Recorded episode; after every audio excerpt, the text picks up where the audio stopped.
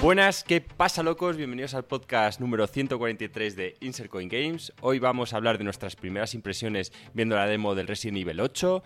Gringo se va a rapar la cabeza para ponerse a tope con el Hitman 3 y vamos a comentar un poco la infamia que vivimos jugando todos a la Mongas. Así que la taza está medio llena. ¡Vamos!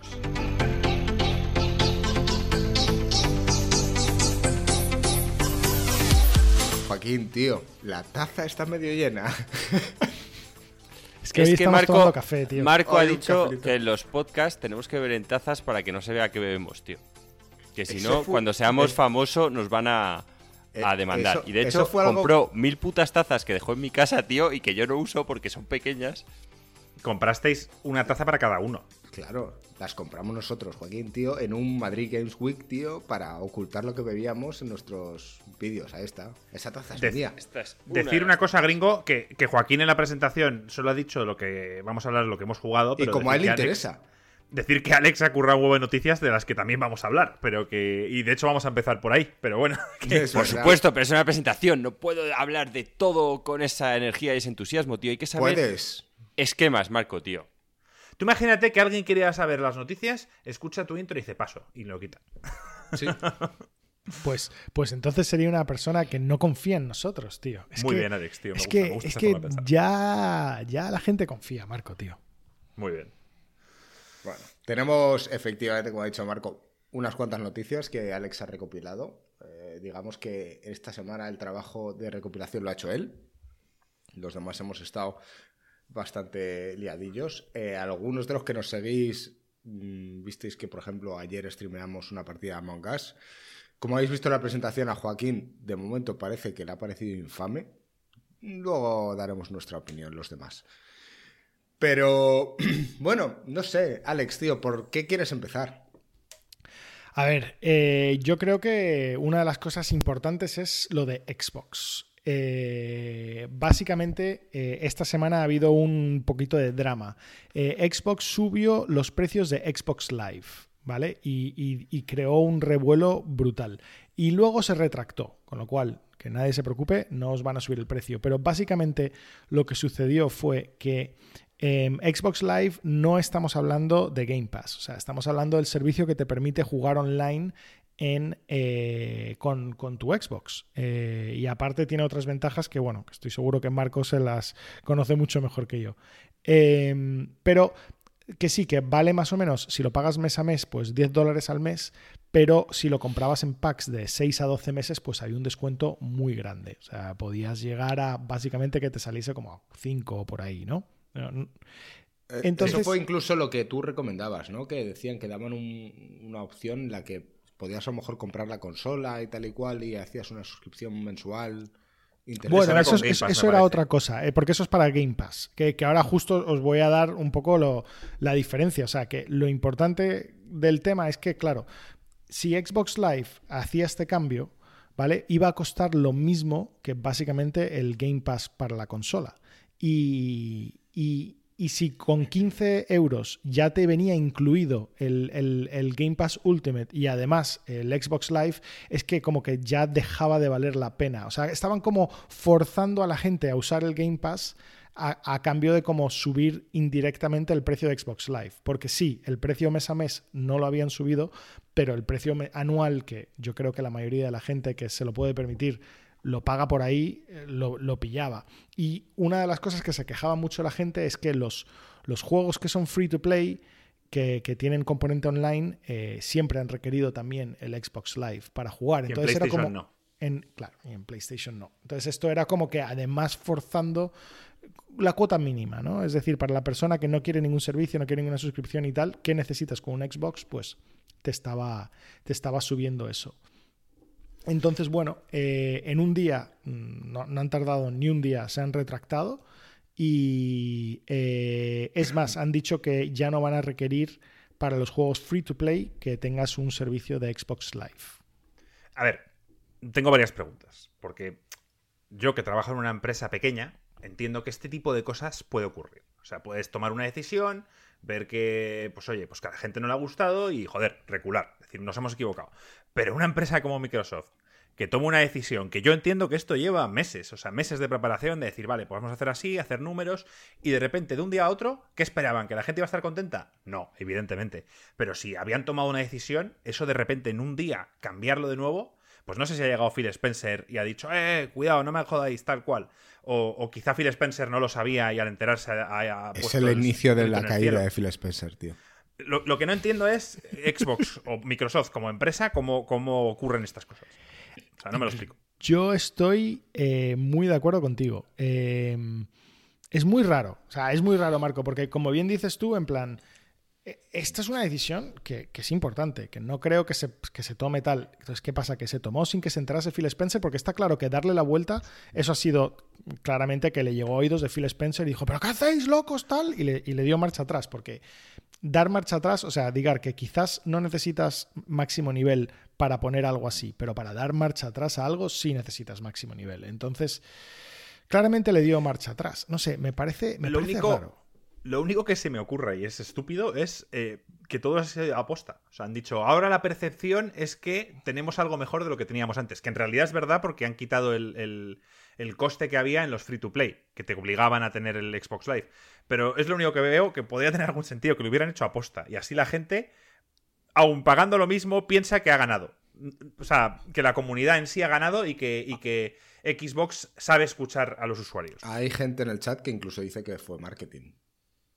Sí, claro. Es que, es que una decisión así hablamos de, meses. Entonces, de, un día para otro, se cambia. No, ya no. Y además os regalamos esto. O sea, además ya no tenéis que jugar. O sea, yo, yo el Rocket League, el Fortnite, todos estos juegos que son gratuitos, había que pagar el Xbox eh, Gold para poder jugarlos. Y en Sony no. en Sony eran, en la PlayStation eran gratuitos y no requería el PlayStation Plus. Entonces, pues bueno, yo para mí, esto ya es otro tema, para mí el el, de Xbox, el Gold, carece un poco ya de sentido. Pero claro, ¿quién va a renunciar a toda esa pasta que la gente paga por jugar al online? Pero si quisieran pegar un golpe encima de la mesa, decir, chavales, nosotros somos como PC, nosotros no cobramos, no os cobramos por jugar online. Y entonces ahí, bueno, pues te lo piensas, hubo una generación que fue la PlayStation 3 contra la Xbox 360 en la cual Xbox 360 cobraba por, por jugar online y PlayStation 3 no lo hacía.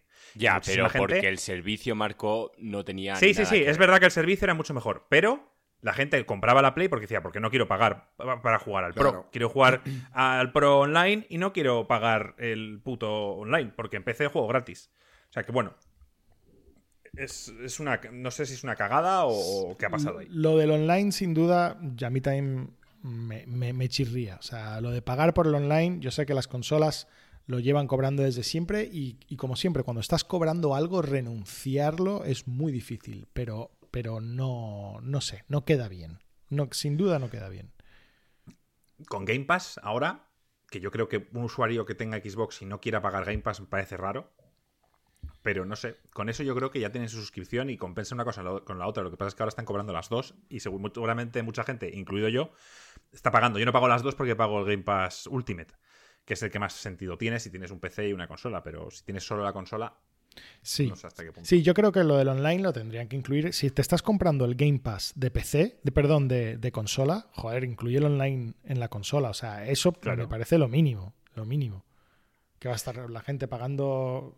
No sé. Es más, es más, incluso quitar el Xbox Live Gold este y, finalmente hacer lo mismo que la gente para poder jugar online tenga que tener Game Pass. Bueno, pues por lo menos ya es un servicio, te están regalando mucho más juegos que con el Gold, que te dan dos juegos guarros a, al mes. Pero ahí sí que te suben el precio, porque habrá gente que está jugando online a 4 o 5 euros al, mes, equivalente, ¿no? Pagando la cuota anual, pero si de repente le, le fuerzas... Eh, si de repente le fuerzas a que tenga que tener eso, pues te pasa a 10 al mes, ¿no? O sea, sería un, eso sí que sería una subida, que es un poco, yo creo, lo que han intentado con esto y lo que ha salido mal. Una cosa que ha dicho Nico en los comentarios, creo que es importante decirlo, dice, saludos desde Uruguay, quiero decirles que tuve un problema con Xbox, resulta que no hay región Uruguay y compraba en Argentina y me bloquearon y no hay solución. Me, me vuelvo a Play, lamentable.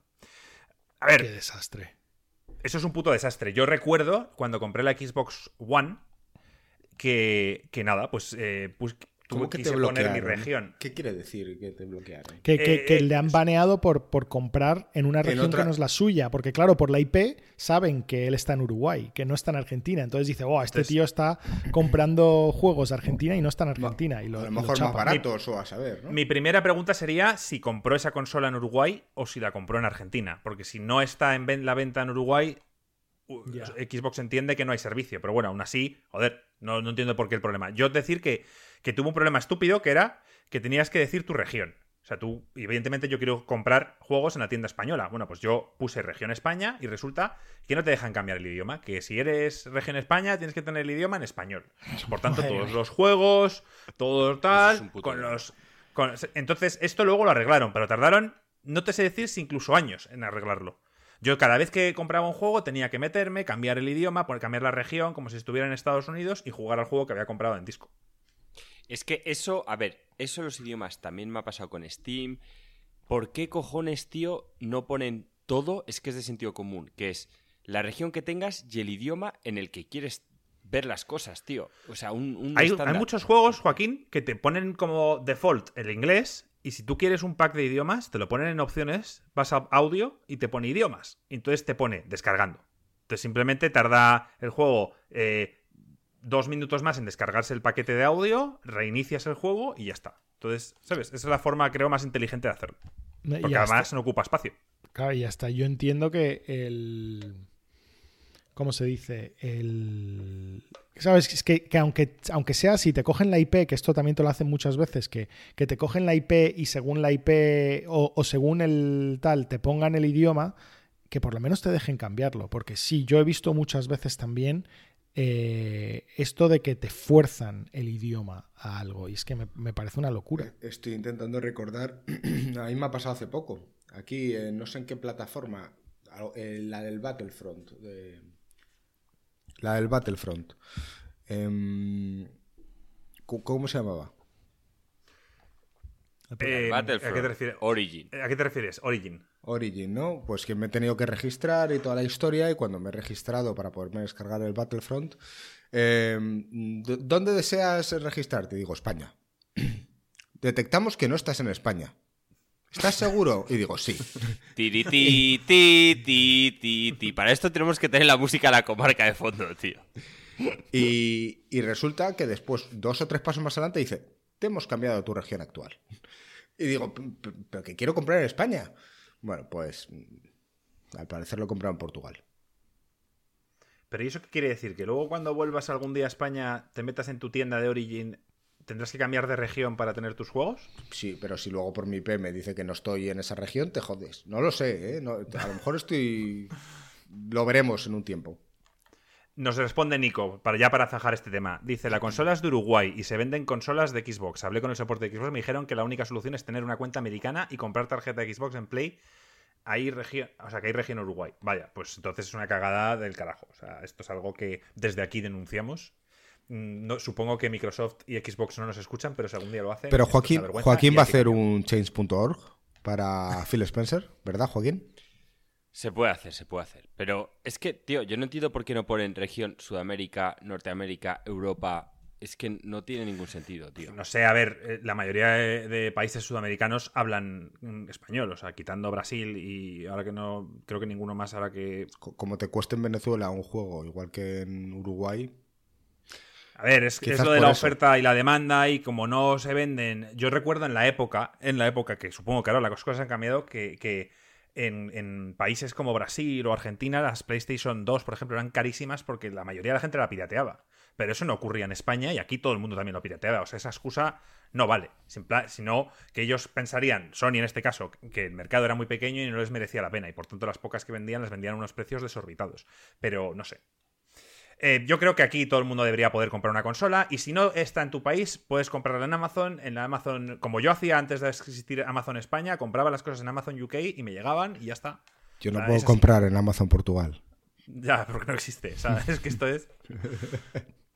No sé. Eh, dejar, tío, no, no, o sea, dejar que la gente compre las cosas donde quiera, igual que los lock region estos que hay, que ya creo que no, los, no existen, me parece, pero, acabar ya con todo esto. Esto tiene tantos intereses cruzados, ¿sabes? O sea, realmente normalmente, normalmente en estos casos eh, Steam, Microsoft y tal les encantaría vender el juego en todos lados, pero eh, son los, los, pop, los propios distribuidores que dices, no, es que tengo un distribuidor... Claro, o sea, yo para España tengo un distribuidor español y es que en muchos casos el distribuidor de España igual hasta se ocupa de la traducción. Ya, cada vez esto es menos común, ¿no?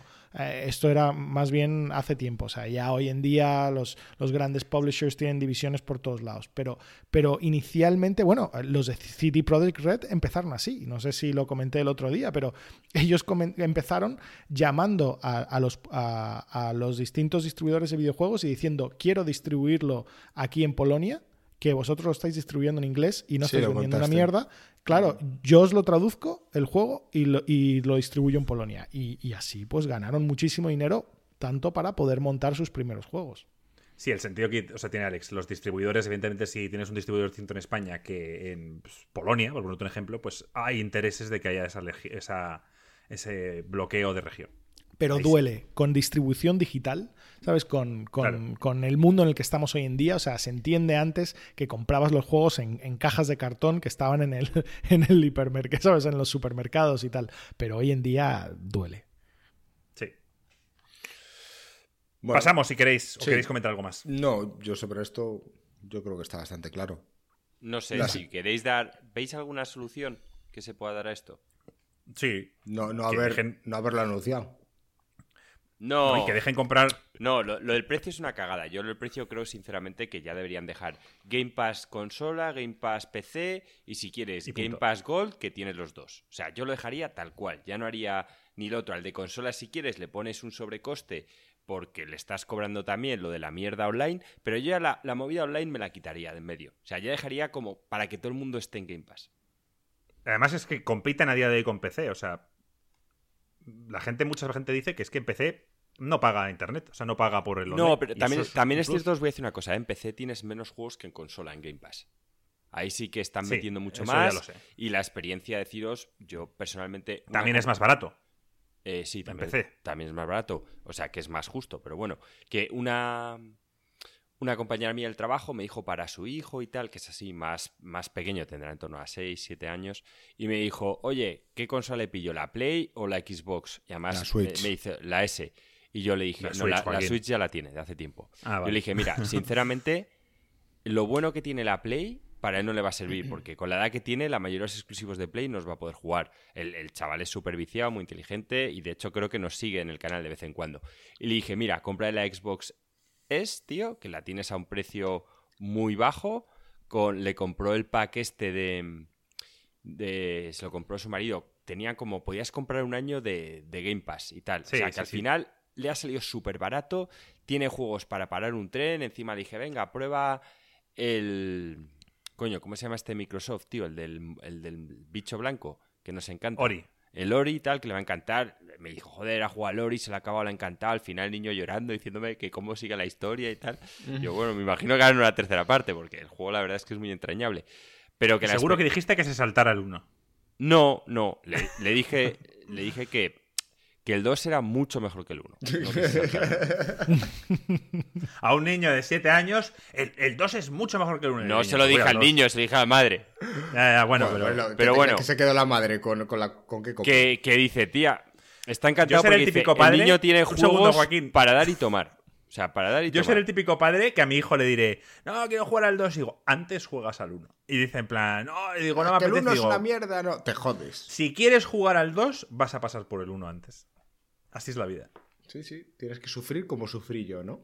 Para que, para que no le gusten los juegos, ¿sabes? Para que esté asqueado el niño, en plan de una mierda. Para que parezca un trabajo. Sí, sí. bueno, yo creo que esta noticia de Xbox ya le podemos dar carpetazo. Em, Alex, cuéntanos qué ha pasado con Blizzard, tío, y qué coño está haciendo. Porque absorciones, tío. Everywhere. Sí, e, esto es algo curioso. ¿Vale? Eh, porque básicamente lo estuve mirando porque no me sonaba que Blizzard hubiese absorbido nunca un estudio y efectivamente prácticamente nunca lo ha hecho. La última vez que Blizzard compró un estudio, en este caso no lo ha comprado, lo ha absorbido, ahora os lo cuento, fue en 1995, ¿vale? Que luego se convirtió en Blizzard North y salió de ahí Diablo y lo demás. O sea que hace mucho que no incorpora a nadie. O sea, Blizzard tiene una cultura muy particular, prefiere simplemente contratar a Peña, tiene su propia convención, tiene su propio. O sea, Blizzard es una empresa especial. Entonces, ¿qué pasó? Vicarious Games, que es uno, de los estudios de Activision, eh, pasa de ser un estudio de Activision a ser absorbido 100% por Blizzard, ¿vale? Desaparece. Y han dicho que su posición va a ser como de soporte. Eh, la primera vez que lo leí dije un poco en plan de, pues, me mierda, ¿no? Van a dejar de hacer juegos para simplemente resolver bugs. y... Llevar el café. a los que están incurrando. Pues algo, algo pasó. E, exacto. Hubo, una hubo una compra Campo Santo, me parece que se llamaba el, algo Santo, se llamaba un estudio que había, hecho, Un par, había hecho un par de juegos indies bastante buenos. Lo compró Valve y, no se sabe más de ellos. Estarán ahí, pues no sé, bebiendo cerveza y, planeando qué van a hacer en los próximos 20 años. De, hecho, postearon algo porque la gente estaba. Firewatch tuvo muchísimo éxito, ¿no? Era un, juego indie que, que, se disfruta mucho. Y. Em, y postearon, todo el mundo estaba esperando en la continuación, ¿no? Y después de la compra dijeron, sí, vamos a seguir, vamos a acabarlo, no os preocupéis, eh, esto que seamos parte de Valve no tiene nada que ver con tal, no sé Y como al año postearon algo diciendo en plan de, oye, chicos, resulta que hay un proyecto aquí que nos mola un montón y creo que no vamos a seguir trabajando en esto. O sea, que básicamente se pusieron a currar en Half-Life Alyx y, bueno, pues ya está. Absorbido y no se sabe más nada de ellos. Sí. Y en este caso es parecido, ¿no? Sí, pero yo me puse a mirar porque pensé exactamente lo mismo que dijo Gringo. En plan de, pues menuda mierda, en plan pasar una posición de soporte, arreglando bugs, en plan eso tiene que ser como lo más destructivo para un estudio. Pero luego revisando, es que son un estudio especializado en remasterizar, en renovar y remasterizar juegos. Como Bluepoint. Exacto. Y todo lo que han hecho ha sido caviar. O sea, el, Tony Hawk 1-2 que salió hace nada, que se ha llevado. Sí, pues, el Pro Skater. Exacto. Todos los premios tal, ellos. El Crash Bandicoot, ellos. El Marvel Ultimate Alliance, que es un juego de lucha que a nosotros no nos gusta mucho tal, pero también ellos. Entonces, claro, después de ver el desastre que fue el Warcraft 3 Reforged y, y el nivel de las propiedades intelectuales que tiene Blizzard, pues no me sorprenda que ahora mismo con que todo lo retro está de moda y tal, que tener a un como mini estudio dentro de Blizzard simplemente dedicado a sacar lo mejor posible de, los juegos antiguos. Sí, así visto no me parece mala idea. No me parece mala idea. Y, oye, y arreglar el desastre que es Warcraft 3, que como ya bien contaste hace un par de semanas, se han olvidado completamente de ello, pues quizá pueden ponerse con ello lo primero. Sí, yo eh, luego surgió eh, hace nada, o sea, eh, escribí esta noticia y luego como a los dos o tres días salió un reportaje de nuestro buen amigo Jason Schreier, que, que como todos sabéis, pues Marco y yo somos bastante fanboys, y, dice que efectivamente parece que no van a arreglar el Warcraft 3, que es algo que me, me, da mucho, mucha tristeza. Parece que su primer proyecto se rumorea que va a ser el remake del Diablo 2. Y eh, el equipo que estaba a cargo del remake del Diablo 2 era el mismo equipo que había hecho el Warcraft 3 Reforged, que obviamente la han quitado. Pero, una pregunta. A ver, Diablo, tío, es una saga que, ¿por qué querrías hacer un remake de, del 2? Iba a decir exactamente es como lo si mismo. Dices, es como si dices, van a hacer el remake del StarCraft. Y digo, joder, salió el StarCraft 2, que supuestamente es mejor, que vale, que sí, que para el metagame este la gente sigue prefiriendo el 1 porque llevan 15 o 20 años jugándolo, pero no le encuentro el sentido. O sea, a, sacar el Diablo 2, sobre todo cuando tienen anunciado ya el Diablo 4. No, eh, dinero. Más que nostalgia. Que lo pueden cobrar. ya. Sí, o sea, que tiene, que tiene sentido. No, yo estoy de acuerdo con vosotros. Creo que no tiene mucho sentido, pero simplemente yo creo que lo podemos sacar y hoy en día todo el mundo está sacando este tipo de cosas y forrándose. O sea, que hagámoslo. Es como si dices, mira qué ejemplo, Joaquín. Es como si dices, vamos a sacar, llega Capcom y dice, vamos a sacar el remake del Street Fighter 2. Y tú, ¿qué? Tenemos Street Fighter 5, 100.000 personajes, todo nuevo, todo... No, pero el 2. Y lo sacaron. Sacaron el HD y luego el Collection y tal. De, esos hay 100.000, pero me refiero a un, no un remaster, un remake. Es que no tiene ningún sentido. Me refiero, y el Diablo quizá, porque tiene un poco de historia, si no recuerdo mal, yo nunca jugué el Diablo 2. Quizá tiene un poco más de sentido. Es que va a ser un puto remaster, Marco. Va a ser el mismo juego que se ve mejor. Ya. Lo vas a llamar remake por tal, exacto. Pero va a ser lo mismo y no tiene ningún puto sentido. El típico calentado como gringo con el Command Conquer que irá, joder, que bien me lo pasé. Pero es que si, es que si el Diablo 3 ha sido un éxito, si el Diablo 3 ha sido un éxito, tiene que ser a costa de haber sido mejor que el Diablo 2. Claro. Entonces, ¿por qué vas a volver al anterior? Es que no tiene ningún puto sentido. En teoría, cuando una compañía avanza, Joder, es que vas haciendo. Vale, lo del StarCraft 1 que comentaba Marco tiene cierto sentido porque es un juego competitivo. Dicen que los niveles estaban justo ahí, tal cual. Ahí no me voy a meter en ese tema de competitivo. Pero puedes tuiquear el 2 hasta que a la gente esté contenta. Sí, pero ya sabes, ahí como es una cuestión de fans, de masa, de ver, de lo legal que es. Pero cuando eso, hablamos de juegos que juegas solo o tal y vas pasando el tiempo y lo vas mejorando, ¿qué sentido tiene volver atrás? Es que lo puedo entender si el juego tiene una historia, han pasado muchos años para el que no haya vivido esa historia, claro, poder revivirla. Vale, pero si no, ¿por qué cojones vas a perder tiempo ahí cuando vas a sacar la siguiente versión? Es que no...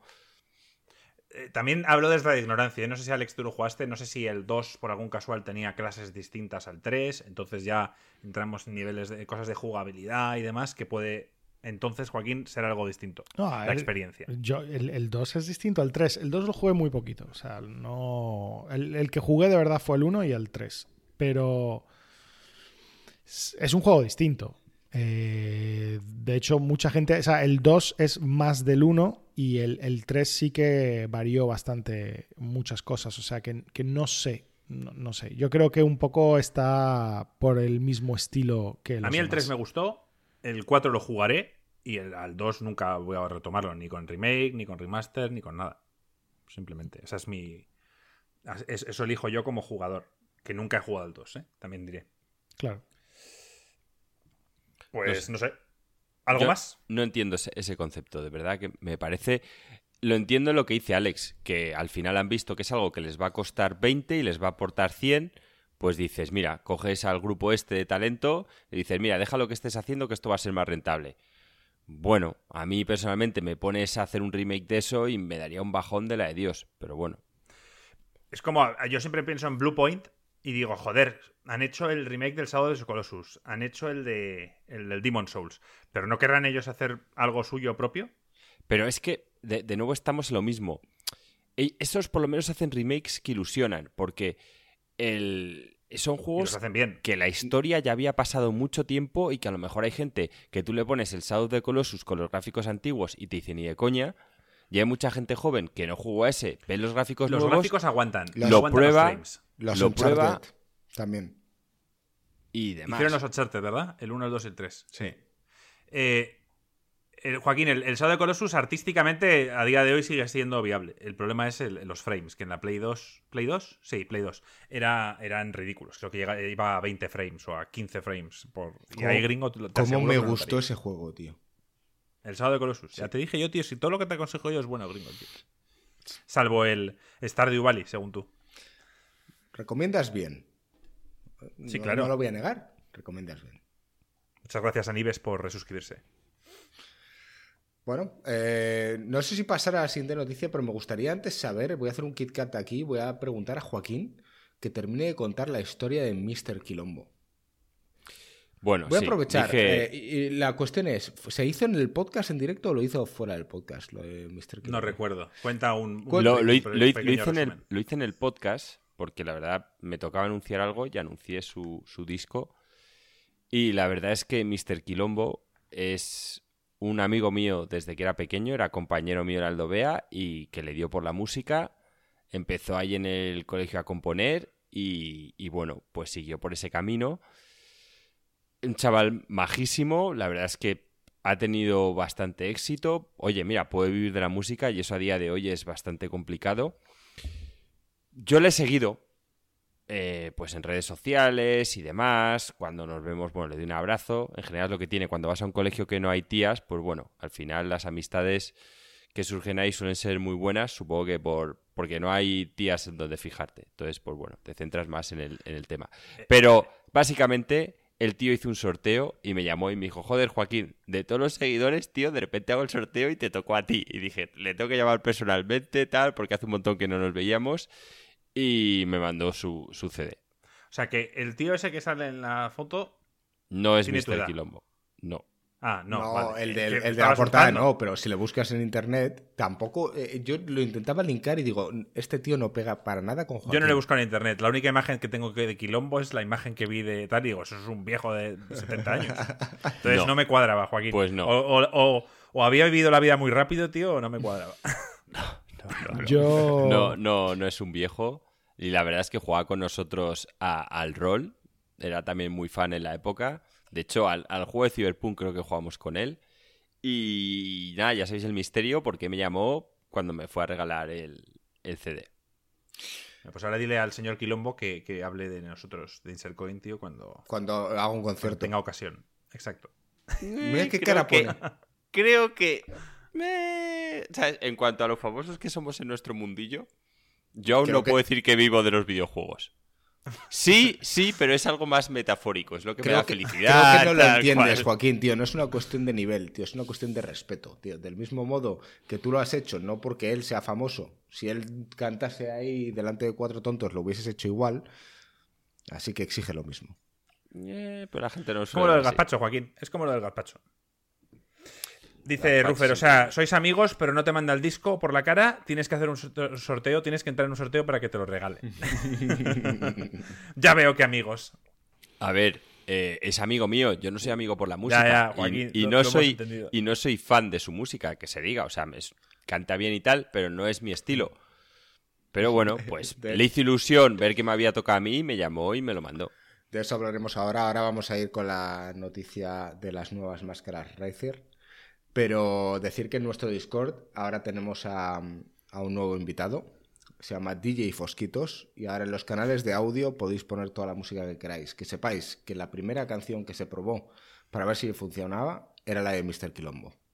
Y funciona, yo no me he probado. Sí, sí funciona. Estuvimos ahí analizando y eran un poco baladas, ¿no? Entonces nos hacía mucha gracia, pero... eh, De hecho- Os, os animo a probarlo a todos vosotros. Lo de, lo de DJ Fosquitos tiene mucho sentido. Porque, si os fijáis, cuando tú pones un disco, un DJ, en, en los de vinilo y tal, eh, la línea en el fondo va haciendo así, que es como la línea del espiral. Bueno, algún día, tío, podremos contar que el nombre nació así. Y no porque Joaquín me ponía fosquitos a las 8 de la mañana cuando estaba con resaca y muerto en la cama, ¿sabes?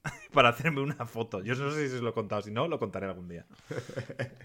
Bueno, y vamos a hablar de la última noticia que tenemos hoy por aquí, que es que Razer muestra una máscara nueva. Se une... Gamer, una máscara gamer. Bueno, sí. Se, se apunta a la moda del tema de las mascarillas y encima le da un toque gamer. No sé qué opináis, Alex, tío. ¿Qué opinas tú sobre esto? Es que a mí me hizo, ¿Tienes información? me hizo muchísima gracia. Es que la, la presentaron en el CES de este año, ¿vale? A principios de... que el CES fue hace un par de semanas. Eh, y, y cuando la vi me morí de risa, pero en los últimos pues no hemos tenido hueco para, para meterlo. Pero es que... Es que imagínate Razer. O sea, dentro de lo que son productos de gamer, a mí me parece que tienen bastante clase, ¿no? En plan de elegantes. Eh, pero sí, o sea, no, no, es que una no, mascarilla no es elegante, tío. Claro, pero. Puede serlo, puede serlo. estamos Bueno. hablando de, de dentro del mundillo gamer. O sea, Ya, ya. Entonces, sales fuera del mundillo gamer y si tú ves esta mascarilla, no sé si vosotros habéis visto las fotos, pero es, Sí. es Sí. increíble. O sea, es increíble. O sea, número uno, imagínate una máscara que, que- que es transparente toda la parte de la boca, que ya de por sí eso queda raro. Luego, súmale LEDs, RGB. O por supuesto, o sea, estamos hablando de Razer, ¿cómo no iban a tener LEDs Y a los RGB? dos lados, como una especie de altavoces que te amplifican la voz, ¿no? Exacto. Como Darth Vader. Exacto. A los dos lados tienes altavoces que te. Porque, claro, porque muchas veces cuando Ah, hablas yo con la pensaba que eso eran. Pensaba que eso eran en plan. eh, ¿Cómo se llaman, Joaquín? Eh, Filtros.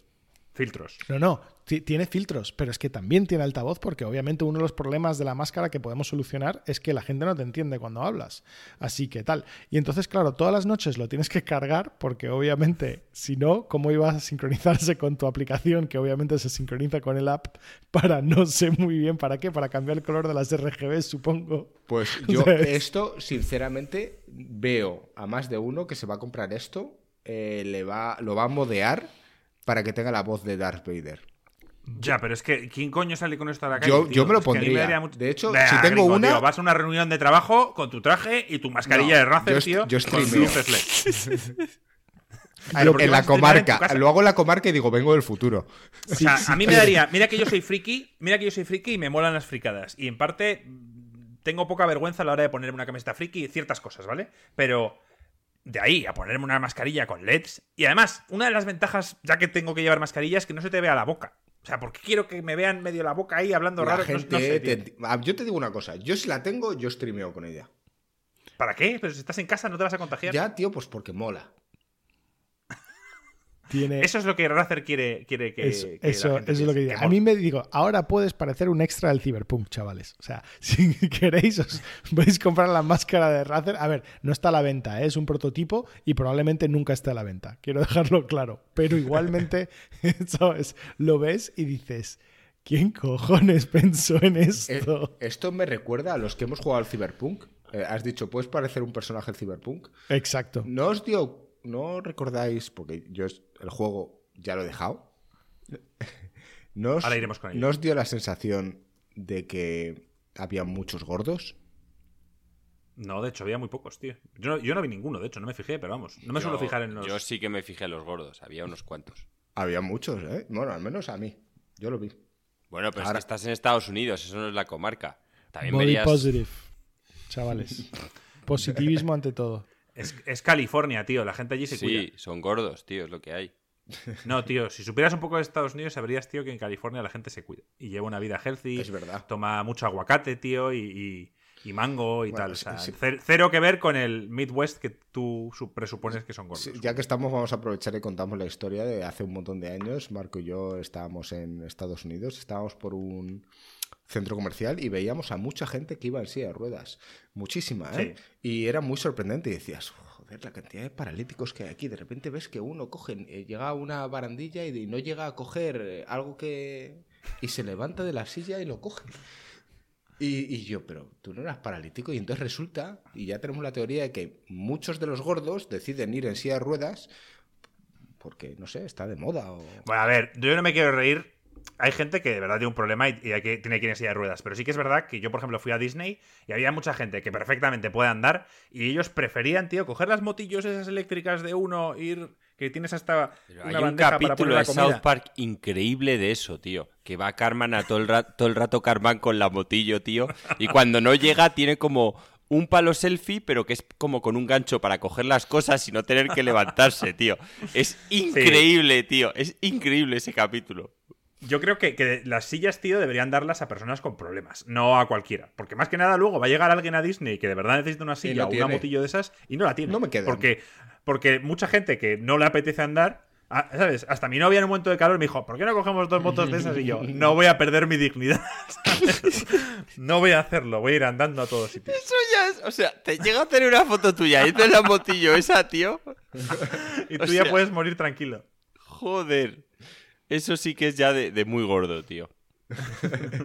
Bueno, oye, vamos, vamos a hablar del Cyberpunk, que realmente esta sí que era la, la última noticia, que de hecho, antes de empezar el podcast estaba yo preguntando, a mí me suena que hemos hablado de esto un poco por encima, y resulta que Marco algo comentó, no sé si fue en el podcast... Alex nos ha mandado deberes y ha dicho, hay un artículo que ahora nos va a decir, muy, por- muy extenso, sobre Jason Schreier, hablando un poco de Cyberpunk y que ha hablado con los desarrolladores y tal, y nos mandó deberes, dijo, leerlo. ¿Quién lo ha leído? Yo ya lo había leído cuando lo pidió.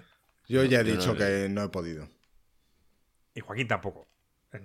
No, pero así Bueno, pues, podéis Alex, contar la noticia entre los dos. Claro. Vale, vale. O sea, Yo, ver, Alex pero- lo tendré más fresco. A ver, yo, eh, déjame adivinar. me iré. Déjame adivinar. La noticia es de Jason Schreier. Por supuesto. Vale. Y que Jason Schreier ya trabaja en Bloomberg, que es un. Es un es una web online. De o sea, bolsa. Un periódico. No, no. Bueno, es de- no es de bolsa, es, de- sí, es, es seria, llamémoslo. No es entusiasta, no es de los gamers, no es Kotaku, ni es Vandal, Es objetivo. por tu ejemplo. Sí, y seria. muy seria. Ah, eh, Como es- nosotros. Sí, es, es de, ¿cómo se dice? Es, es una web de finanzas, sobre todo. O sea, eh, de hecho han estado, ahora que ha habido, bueno, no, no lo hemos puesto en las noticias, pero eh, las, acciones de GameStop, que en Estados Unidos, que es como el game en, aquí en España, o pues la típica cadena que vende juegos y tal, pues se han disparado. Y efectivamente Jason Schreier pues hizo también un artículo sobre eso, porque Claro, es que estás, estás hablando de, digamos, de, temas que, que- están pues entre el negocio y los videojuegos, que es justamente pues lo que, lo que interesa en Bloomberg. Cuéntanos la noticia. Como, como bien dice Puizo en el chat, dice los putos traders, ¿no? Los putos traders, efectivamente. ah, para, para, digo, para no dejarlo así, pues, pues, el- el- lo que ha pasado es que hay una empresa, hay una empresa muy grande en, en Estados Unidos de inversión que, digamos que ha, vendido a corto la- las acciones de. No sé por qué me he metido en este lío, pero las, acciones de GameStop porque piensan que va a fracasar, ¿vale? Entonces, básicamente lo que haces es que coges prestadas acciones y las vendes para luego recomprarlas cuando están más bajas y devolverlas, ¿vale? Eh, porque tú estás apostando que va a bajar el mercado. Entonces la gente se ha enterado de esto y se han puesto todos a comprar acciones de GameStop y ha habido una burbuja que se ha disparado.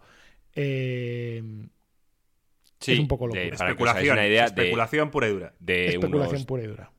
17 dólares, ahora está la acción a 300 algo, 400 dólares. O sea, una puta locura. Os, os Eh, recomiendo de que no podcast que compréis. escuchaba, La, la mejor forma que de... escuchaba yo eh, había apostado una de sus apuestas era que GameStop este año quebraba. Sí, sí. O sea, y como que se va todo a tomar por culo. O sea, básicamente es, es una locura. Simplemente es que hay un canal que se llama en Reddit, que se llama... eh, Wall Street Bets. Wall Street Bets. Y básicamente el tío te dice que no tiene ni puta idea de bolsa, que todos los que están ahí son retrasados y que si sigues lo que ellos dicen es que también es un retrasado. Entonces pone la película de 300 y dicen, comprar, aguantar. Y todos ahí, y ya dicen, ya es una cuestión de orgullo, tal, todos, venga, no vendáis, aguantar, tal cual. Entonces al final cada uno pone como mil pavos, que en Estados Unidos tampoco es una locura, ¿sabes? Y la gente dice, bueno, pues ya llevo 10.000, tal, pero aquí seguimos aguantando, antes el orgullo que ganar pasta, tal cual, y que se joda Wall Street. No sé, es bastante divertido, tío. Yo me lo he estado leyendo. Te partes el culo de la risa, tío. Están como putas cabras todos, tío. Y se refieren a ellos mismos como degenerados o retards. Yo sí. Yo- Es, es muy recomendable que no, que, no, que, no, que no hagáis eso. No, no entréis en Wall Street Bets, no sigáis lo que decís, al menos que queráis perder mucho dinero. O sea, Exacto. Ay, bueno, en fin, eh, volviendo, volviendo al tema, eh, el artículo, ¿vale? Escribí un artículo sobre el lanzamiento del Cyberpunk. Oye, hemos hablado hasta la saciedad del lanzamiento del Cyberpunk. O sea, no es que tenga ganas de seguir hablando de esto, sino es que ha salido información adicional. Porque es, eh, una de las cosas que tiene Jason Schreier y por tanto una de las razones que nos gusta tanto es que tiene un montón de contacto con los desarrolladores eh, dentro de las distintas empresas. Y la gente le va y le cuenta las interioridades y le cuenta cosas que nadie más se entera de ellos, ¿vale? Esto Es como co- una especie de, de El lupa. cotilla. Exacto. Y porque cotilla. respeta el anonimato. Saben que no va a salir. Saben que Jason Schreier no va a coger Pero- y contarlo. Si algún día Rachel Schreier os dice que ha hablado con un podcaster español que de pequeño tuvo una experiencia turbia con Michael Jackson, tío. Joaquín. Joaquín, no intentes, tío, ponerle humor a una noticia que a ti te va a joder especialmente. Eh, un- un- Yo le pongo humor a todo. Un, un segundito. em, iba a decir algo y me he quedado en blanco. Porque es que Ruffer ha canjeado una cosa en, en Twitch que, que son muchos doblones y era pregunta durante el podcast. Sí. Bueno, Y la pregunta la está escribiendo ahora mismo. Entonces siento Bueno. interrumpir entre medias. Eh, Mientras voy a contar que dentro de mi plan para ganar mi punto de mis apuestas de este año es que voy a escribir directamente a nuestro amigo Jason Schreier para pedirle una entrevista. No, no te va a contestar. Bueno, ya lo veremos. Bueno. Ringo, ¿no habría sido mejor esperar a que Ruffer hubiera hecho la pregunta para pararnos? Porque ahora hay que Sí. esperar a que la haga. Sí, no. por- no, porque iba, iba- y, y porque, vamos a ver, porque lo que iba a hacer era contar la historia de que, eh, Ahí está. de que iba a preguntar directamente a Jason Schreier para que hablase con nosotros, le hicimos una entrevista, pero me he quedado en blanco. Hoy no estoy muy fino, como podéis ver. A ver, la pregunta es, Juac, ¿crees que es factible para Puizo y para mí llevar al PC a la cocina para no molestar ni al dragón de Puizo ni a mis padres? Vamos a aclarar un poco todo esto. Ruffer es un seguidor nuestro, es joven, eh, joven hablamos de que va al colegio, Puizo es otro seguidor nuestro, está casado y a su mujer la llama el dragón. Desde aquí un beso muy fuerte a la mujer. Entonces está planteando llevar el ordenador a la cocina. ¿Cómo lo ves, Joaquín? Mm, Pues bueno, si no te van a molestar, sí. Es porque, es porque. Puizo se vicia, Puizo se vicia y la mujer se entra quejándose de que no puede dormir. Entonces, eh, Puizo ha pensado, me llevo el ordenador a la cocina y me vicio ahí tranquilamente. Entonces, ¿tú qué pensarías de tener una cocina con un PC gamer ahí, con el, el pantallote y todo el rollo? Pues depende, si su mujer cocina, le va a mandar la mierda, si no cocina, pues como es el caso de muchas de las mujeres de amigos míos que conozco, pues supongo que le dará más o menos igual. De hecho, Toda- puede decir que se va a cocinar la cena y aprovechar la mayoría del tiempo mientras se vicia, tío. Toda, toda la pantalla. Pone un tupper de 4K. huetaca, lo tal, dice, hoy necesito tres horas para cocinar el plato. Y se está ahí viciando, tiene sus ventajas. Pero con padres lo veo más complicado, porque las madres, por lo menos las de nuestra generación, sí que eran más de cocinar, darte comida sana, que su hijo estuviera grande y fuerte. Así que, bueno, para uno lo veo una opción, para el otro no tanta. Vamos a cortar este impasse que ha solicitado Ruffer.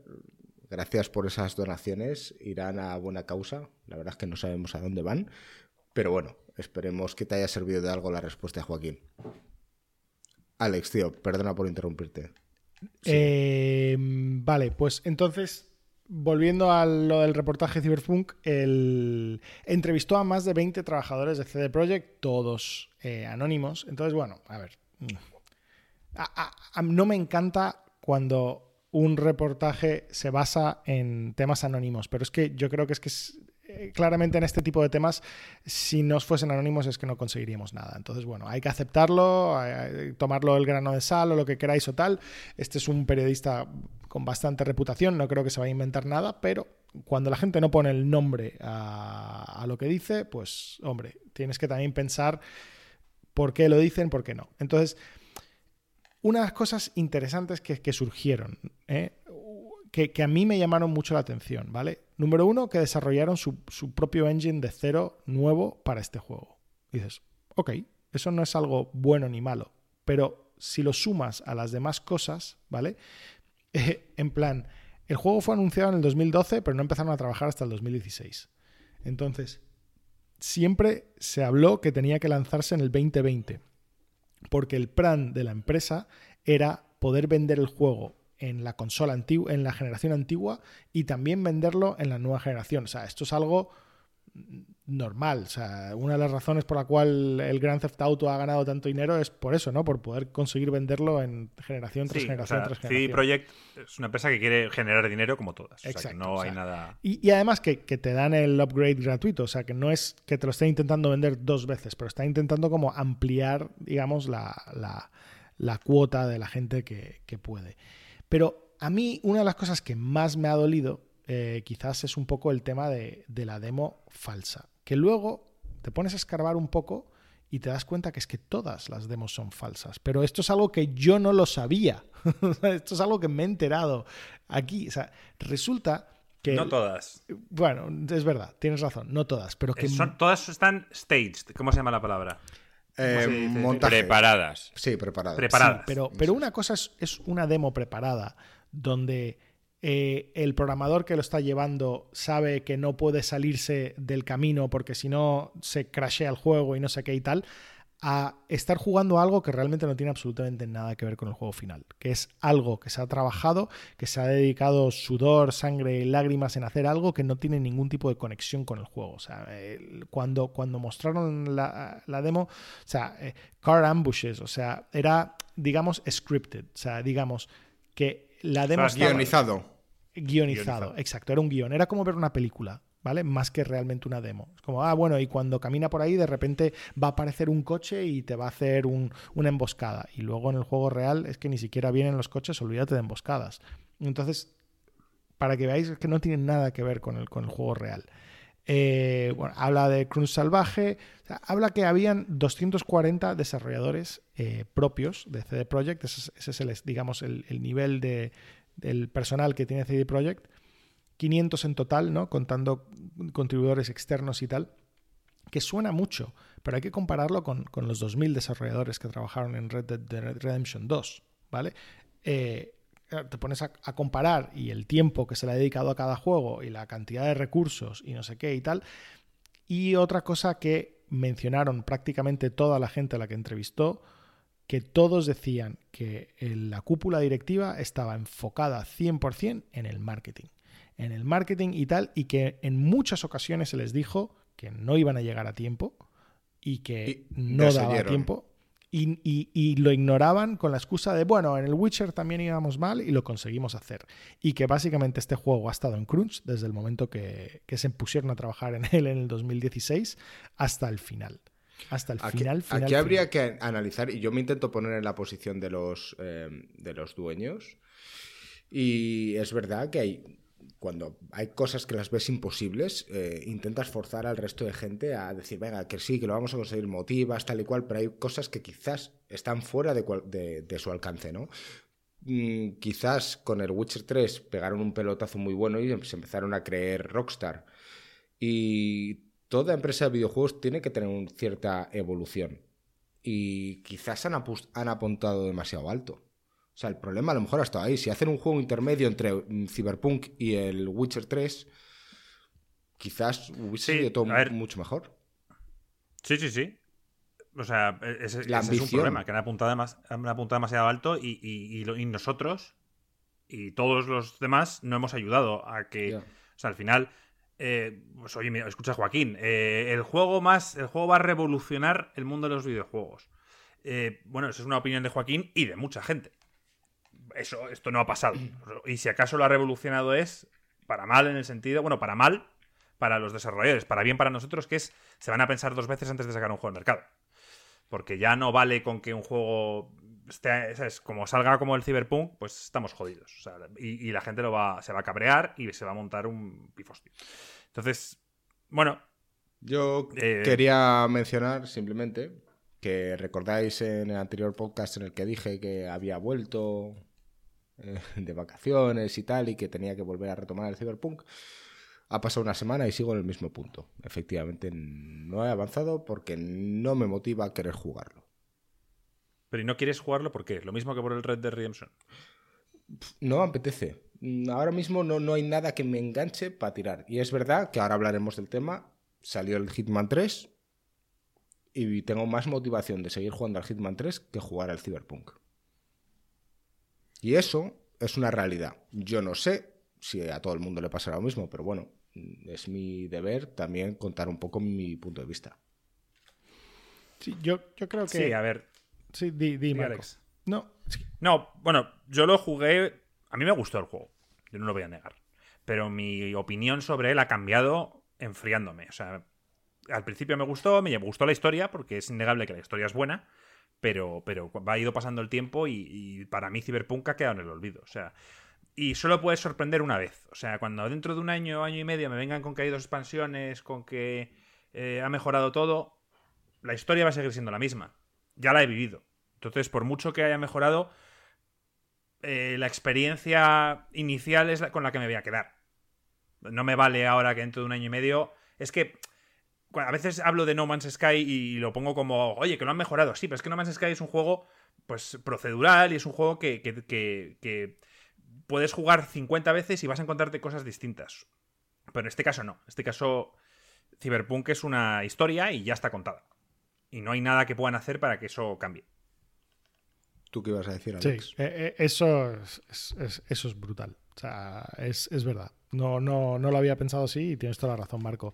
No, yo, yo diciendo que más que del juego, ¿no? De, era un poco ver la, forma de, trabajo, que yo creo que lo que ha salido, y, habéis dicho que el proyecto era demasiado ambicioso, yo no sé si era demasiado ambicioso o, simplemente era que les faltó tiempo, o sea, ellos pueden, pueden hacer un, juego más ambicioso, pero pueden hacer su propio engine, pueden hacer, o sea, hay muchas cosas que pueden hacer, pero, pero no estaba bien presupuestado el tiempo que iba a tardar hacer algo tan ambicioso.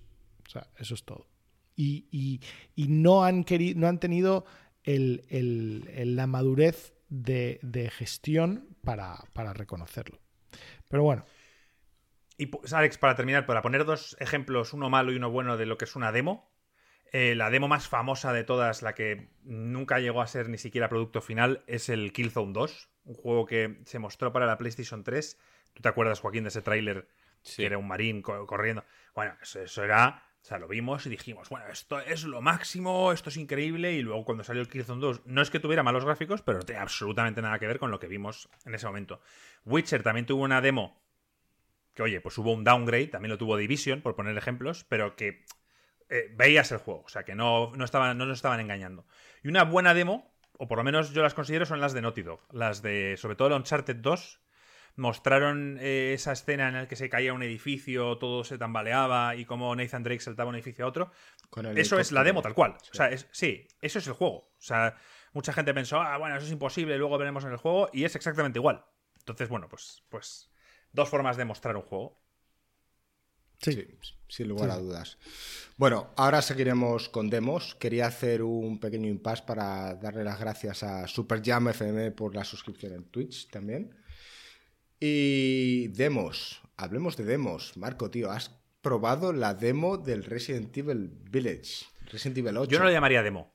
¿Qué es? No lo llamaría demo. ¿Qué es? Lo llamaría una experiencia visual. De hecho, ellos lo llaman así. Como la de el VR que sacaron para el 7. No tan. O sea, te puedes mover. en la del VR simplemente estás en una silla y es. Sí, o sea, no mucho más. A nivel de, lo que he visto así novedoso, bueno, los gráficos parecen, Joaquín, muy parecidos. Sí que va a 4K nativos 60 frames, o sea que eso es buena noticia. Y empiezas en una mazmorra, estás encerrado, sales de la mazmorra y hay otras 5 o 6 celdas, coges una llave, eh, te pegan un par de sustillos así con ruidos. En primera persona. ¿eh? Sales. Sí, sales a una mansión y nada, pues eh, vas por dos o tres pasillos, entras en dos o tres habitaciones muy bien decoradas. ¿Eh? ¿Tétrico? Sí, muy tétrico, gringo, tío. Y aparece esta. No me acuerdo el nombre de la bruja, Lady Dumitrescu o algo así, era, algo rumano. Eh, que se ha hecho muy famosa en internet. No sé por qué eh, se parece a Ayuso, la, presidenta de la comunidad. Hay muchos memes de eso porque la tía encima es, mala, ¿sabes? Y entonces ya la están comparando con Ayuso.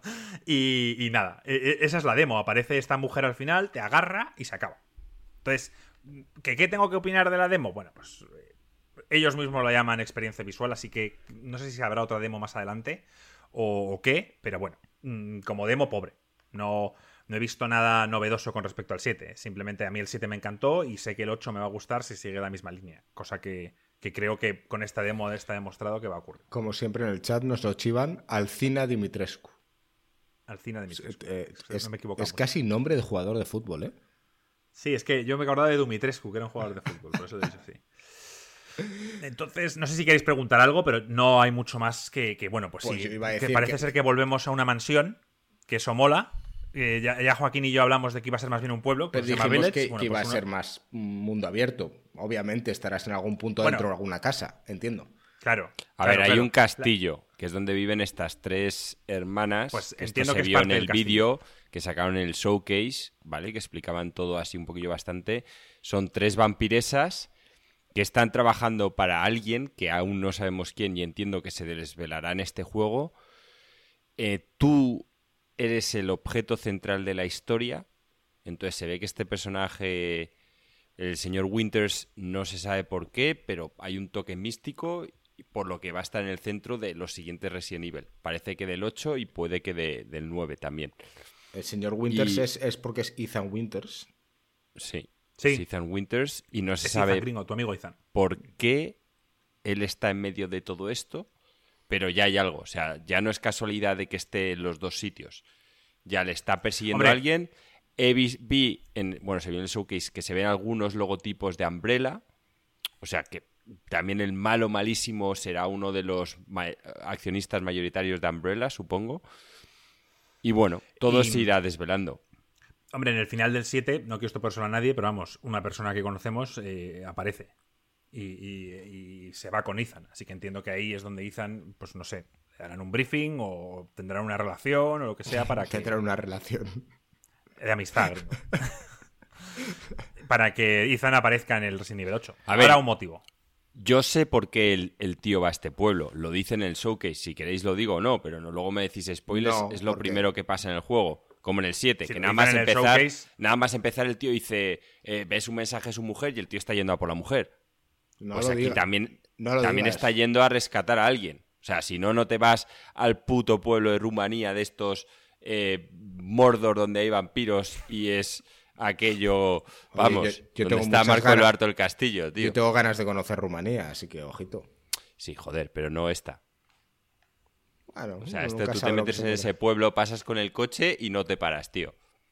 Ni- Nos dice ni- Frost ni que habrá una demo real. Habrá una demo real en unos meses para todas las plataformas. Es decir, es verdad que esto está exclusivo ahora mismo para PlayStation 5 y bueno, pues más adelante, lo que digo, habrá una demo. Que yo no sé si tiene que haberla. Yo no sé si la jugaré. Yo, yo ya he tomado mi decisión. Yo lo voy a jugar y seguramente no me defraude. Si es parecido al 7, no. Pero, ¿qué, No va a haber qué pensáis del, del tema de que es en primera persona? Porque parece ser que va a ser en primera persona. Eh, han A mí cambiado. A mí, a por un lado, por un lado me gusta la inversión. Me, o sea, al final la En inversión el es mayor. El 7 fue en primera persona. Sí, sí, sí, sí. En el 7 también. Pero bueno, eh, también el miedo, eh, ¿sabes? Al final eh, los sustos y tal se plantan en tu cara y te pegan unos sustos del carajo. Entonces a mí, últimamente, no sé si es por la edad o lo que sea, pero no me gusta tanto ya... O sea, me gusta pasar miedo, pero no me gusta que me peguen sustos. Hay una diferencia. Yo a mí me gusta mucho el terror psicológico, el terror que no hace falta que te aparezca algo en tu cara. Y Resident Evil muchas veces abusa de, de eso. Y eso es lo que no me gusta. Pero bueno, el juego en sí tengo ganas y voy a... Y voy a jugarlo que eres aunque fa- esas- fan de las películas de miedo. O sea, Sí, pero no es lo mismo. O sea, a, ver, yo, yo que me gustan las películas de terror. eh, a ver, soy, o sea, puedo, puedo decirte cuando una película de terror es un 10 o cuando una película de terror es un, es un, es un 2. Y hay mucha gente con la que he ido al cine o, o amigos que les he recomendado una película y me dicen, joder, pero si no te pegan sustos. Y digo, joder, macho, es que no es de eso la- el puto cine de terror. Es que, que no, no- O sea, de hecho, eh, eh, los sustos son, es una, una estrategia barata pero es que en el, Para- en el- para- en el 7 no hay sustos, casi. Bueno, mis cojones. O sea, hay un momento al principio que el Jack Baker este entra y revienta la pared y te pega un susto Bueno, del carajo. pero es que forma Hay otro parte más de la arriba. tensión de- inicial, Hay- que la tensión otro- inicial bueno, es la sí. jodida. Y hay otro más arriba que estás andando por el pasillo y de repente aparece una mano en tu cara y te giran. Y es como que el tío está detrás. Hay varias de esas, gringo. Que oye, que no están mal, ¿eh? Que, no, que hay gente que le gusta. A mí no me gusta personalmente. Pero bueno, entiendo que estén algunos, en algunos Pero es momentos. que no- Pero no- Silent Hill, por ejemplo, Sí. siempre se ha llamado la atención más por ser un terror psicológico, no abusar de eso, de los jump scares que se llaman. ¿Cómo fue el, juego ese que me pareció un poco mierda, donde había bichos que no podías matar? ¿El Beyond... eh, ¿Beyond Good and Evil era? No, el... No, no Evil. Evil Beyond... Evil... no sé qué. Within. Evil Within. Eso. Ese, ese- ese es, de, ese es de miedo, miedo. O sea, al principio tiene unos, una cojone importante. Pero vamos, muy buen juego de terror. No sé por qué no te gustó el Evil Within 2. No sé. A mí, Pregúntale a lo de prim- primera persona, yo el 2 no lo he jugado.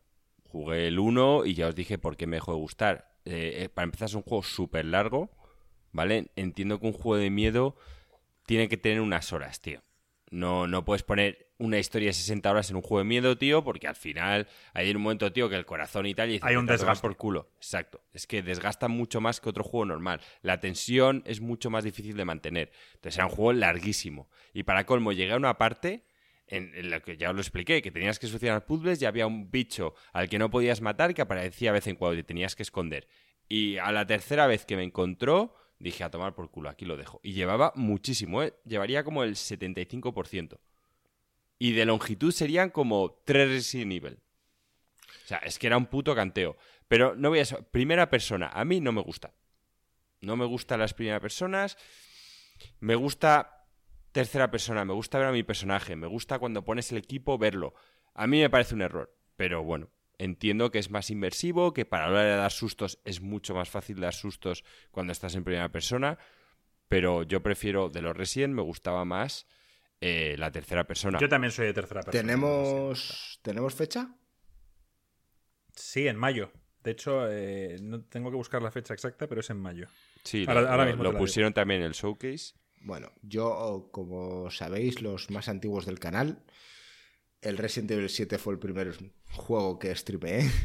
Eh, Y mi primer review, que está hecho con vídeos de YouTube, o sea que ni siquiera es mi, mi, mi gameplay. tu gameplay. Fue antes. Eh, tenemos ganas y bueno, obviamente cuando salga yo lo streamearé exactamente igual.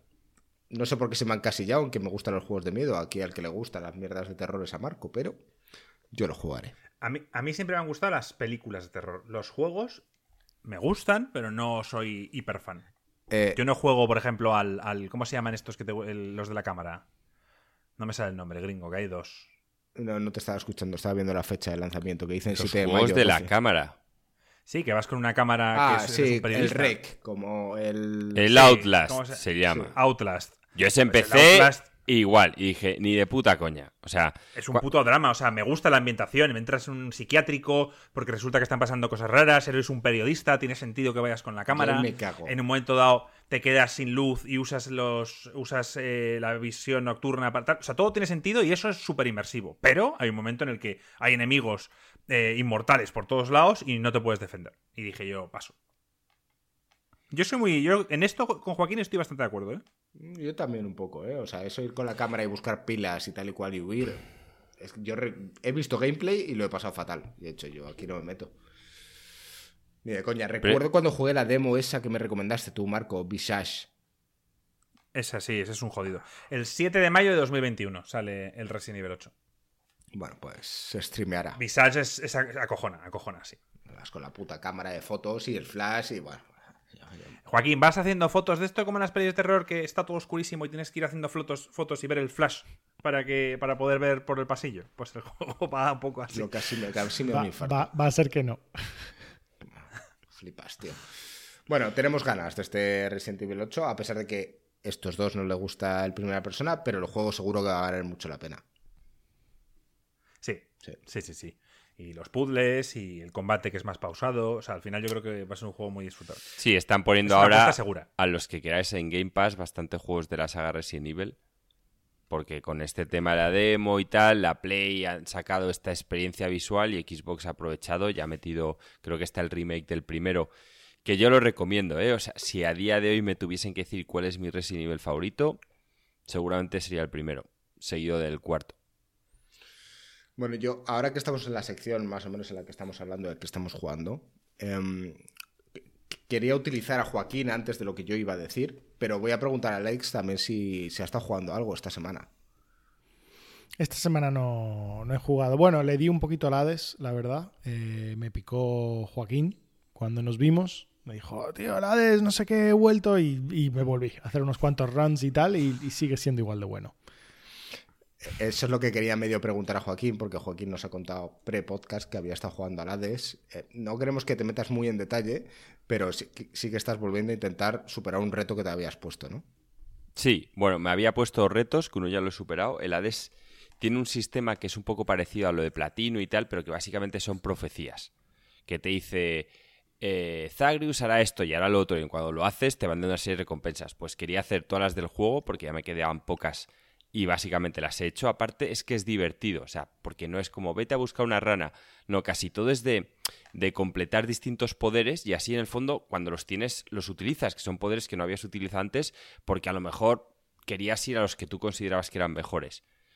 Y me lo he pasado bien y lo otro es que Hades en este juego tiene dos niveles, ¿no? Está, bueno, en el fondo hay cuatro bosses y todos los bosses tienen dos niveles, el normal y luego el difícil. ¿Vale? Pues quería matar a Hades con las distintas armas que hay en modo difícil. Y ya básicamente me queda matarle con dos armas, con la lanza y con el puto arco que va a ser dramático, porque el, el arco es un poco dramas, pero bueno, mm, ahí creo que voy a sufrir bastante. No, desde aquí te vamos a apoyar, tío. Sabemos que lo vas a conseguir, Joaquín. Pero bueno, quería mencionar esto precisamente para hablar de rejugabilidad. O sea, el Hades obviamente es un juego muy rejugable y bien que lo estáis demostrando vosotros. Y yo vengo un poco a promocionar el Hitman 3. Que cosa que me sigue sorprendiendo mucho cómo Joaquín está tan en contra de querer probarlos. Están en Game Pass, ¿no? El 1 y el 2, por lo menos, que yo sepa. Mm, no lo sé, pero más que nada porque hace unas semanas Joaquín en Discord andaba diciendo que, bueno, que en España iban a confinar, que tal, que había que buscar un juego bueno y tal y cual. Y entonces ha salido el Hitman 3 y decir que yo lo he estado jugando esta semana, tío, y que es mucho mejor juego que el 2. Voy por la mitad, voy por la misión 3 de 6, que a, priori podrías decir, eh, son 6 misiones, son cortas, sí, pero estamos hablando aquí de rejugabilidad. Y efectivamente, si eres de los que te gustan, como a ti, eh, jugar un juego que te estás disfrutando, que el stealth es maravilloso, me sorprende mucho que no le des una oportunidad, Joaquín. Es que nunca me ha llamado la atención, tío. ¿Pero qué no te llama el personaje? Ni el personaje, los gameplays que he visto es como que me parece que los caminos se ven claros por dónde quieres que tires. Luego había yo- speedrunner o sea, que el a- primer nivel se lo ha hecho en 10 segundos. En, Bueno, en pero eso es- 9 eso es o un así. buen- No, pero voy a contar un poco la, la anécdota. Tú tienes dos maneras de jugar a este juego, ¿vale? Normalmente cuando empiezas tienes la configuración inicial en la que mm, tienes ciertas pistas guiadas. Y entonces es una manera rápida de acabarte las misiones. Si lo haces así... Yo lo he jugado así. ¿Tú lo has jugado así? Yo el, el 1 y el 2 lo he Vale. jugado así. Eh, Pero yo soy un jugador totalmente distinto a Gringo y a mí me gustan las experiencias un poco más guiadas. O sea, no me suele gustar el experimentar y estar viendo eh, una Sí, zona 100.000 veces. Yo, yo en parte era así, pero he descubierto un mundo totalmente nuevo cuando realmente me he puesto la configuración en pistas cero.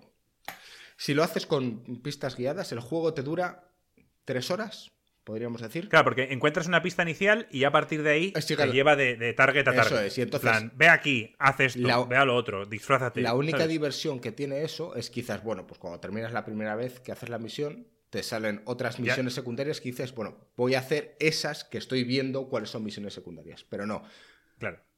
desactívalo del todo. Y he descubierto un mundo. Decir que estuve streameando el juego no sé qué día, el domingo, creo que fue. Y streameé cuatro horas. O sea, yo creo que hacía mucho tiempo que no streameaba tanto tiempo. Y fueron solo la primera y la segunda misión. La segunda misión me tiré como dos horas y pico y ni siquiera la terminé. O la terminé porque dije, ah, voy a matar rápidamente. Porque te metes tanto en intentar averiguar y conocer el, el, el environment, iba a decir, entorno. el entorno, eh, Entorno. las personas, eh, los motivos, los tal, que, que, bueno, es espectacular. También he de decir, un punto negativo, eh, que después de eso activé para poder ver guiadas eh, otras opciones y que hay otras opciones que, sinceramente, si no lo haces guiado, no lo haces ni de coña. No me voy a meter en modo spoiler aún porque el juego acaba de salir, pero hay cosas que no lo descubres, vamos, ni se te pasa por la cabeza. Entonces, eh, pero ¿qué, qué ocurre en todo esto? Que bueno, si tú eres creativo y quieres pasártelo bien y te pones todo esto sin guía, te lo puedes pasar de cojones. Te, pongo, te pongo un ejemplo del 2 o del 1, ahora no recuerdo. Eh, puedes pasarte por un camarero, Joaquín. Entras, entras eh, y te haces pasar por un camarero. Esperas a que tu target, al que tienes que asesinar, venga a la barra y has preparado una, le preparas una copa porque te la pide y bueno, pues le envenenas. Esa es una forma de hacerlo. Hay otra en la que puedes tirarle una movida encima de la cabeza y que se muera a mitad de un escenario. Hay, hay, mil formas de hacerlo. Eh, yo en una tenía que matar a una pava y resulta que me enteré en una conversación que esa pava estaba liada con el profesor de golf. Me metí en una habitación que el profesor de golf está allí, le mato, me pongo el traje de golf, pongo como la habitación todo mm, romántica, ¿sabes? Me siento en un sofá oscuro para que ella no me vea la cara, muy mentiras arriesgadas, como la escena esa cuando el tío está sentado y Sí. tal. Y la tía empieza ahí a contarme una milonga y cuando se despista y va al baño, claro, la matas. Pues todo ese tipo de cosas, tío, eh, molan. Pero no la puedes matar según entras con la puta pistola. Sí, tío. pero, Es es- que- pero qué diversión Claro, pero tiene. la, la- La diversión la es- gracia del juego es Po- las Tú opciones. también te has acabado Hades y ahora mismo te lo estás acabando con todas las otras opciones. ¿Por qué Hades con, sí con y Hitman no? distintas armas. Bueno, con esto igual. ¿Pero qué te con proporciona? otros Claro, y esto disfraces, igual. tío. Es otras maneras de hacerlo.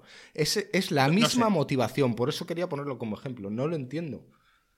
Yo no, yo no lo veo, tío. Para empezar, Eh, es que Además, a se ti la podría que- matar a puños. Que te encanta el stealth. Tío, el stealth de este juego es maravilloso. O sea, cómo mm, algunos personajes varían de que te pueden detectar o no dependiendo del disfraz que lleves. Da una versatilidad. Sea, tú piensas, eres policía, pero hay un. El, está el jefe de los policías Siempre que he odiado mucho los disfraces, tío, desde pequeño. Odio las fiestas de disfraces, odio Halloween, odio todo lo que tenga que ir con ver disfrazado, tío. Sinceramente, Joaquín, Joaquín, tío, no sé por qué odias, no sé por qué odias Halloween, tío, si tú estás muerto por dentro, cabrón.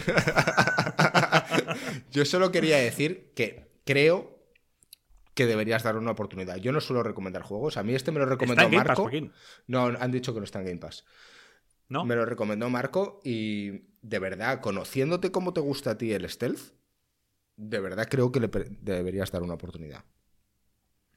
Yo, yo sé, ver que, el- yo sé ver que el juego no es para mí, o sea, me gusta, ¿eh? Pero yo lo disfruto, entre comillas, y yo a Gringo le digo, tienes que jugar a esto porque es tu puto juego. Entonces yo sé la diferencia. Al igual que si algún día juego un juego de navecillas, de no sé qué, de roguelike, digo, Alex, tío, esto es tuyo.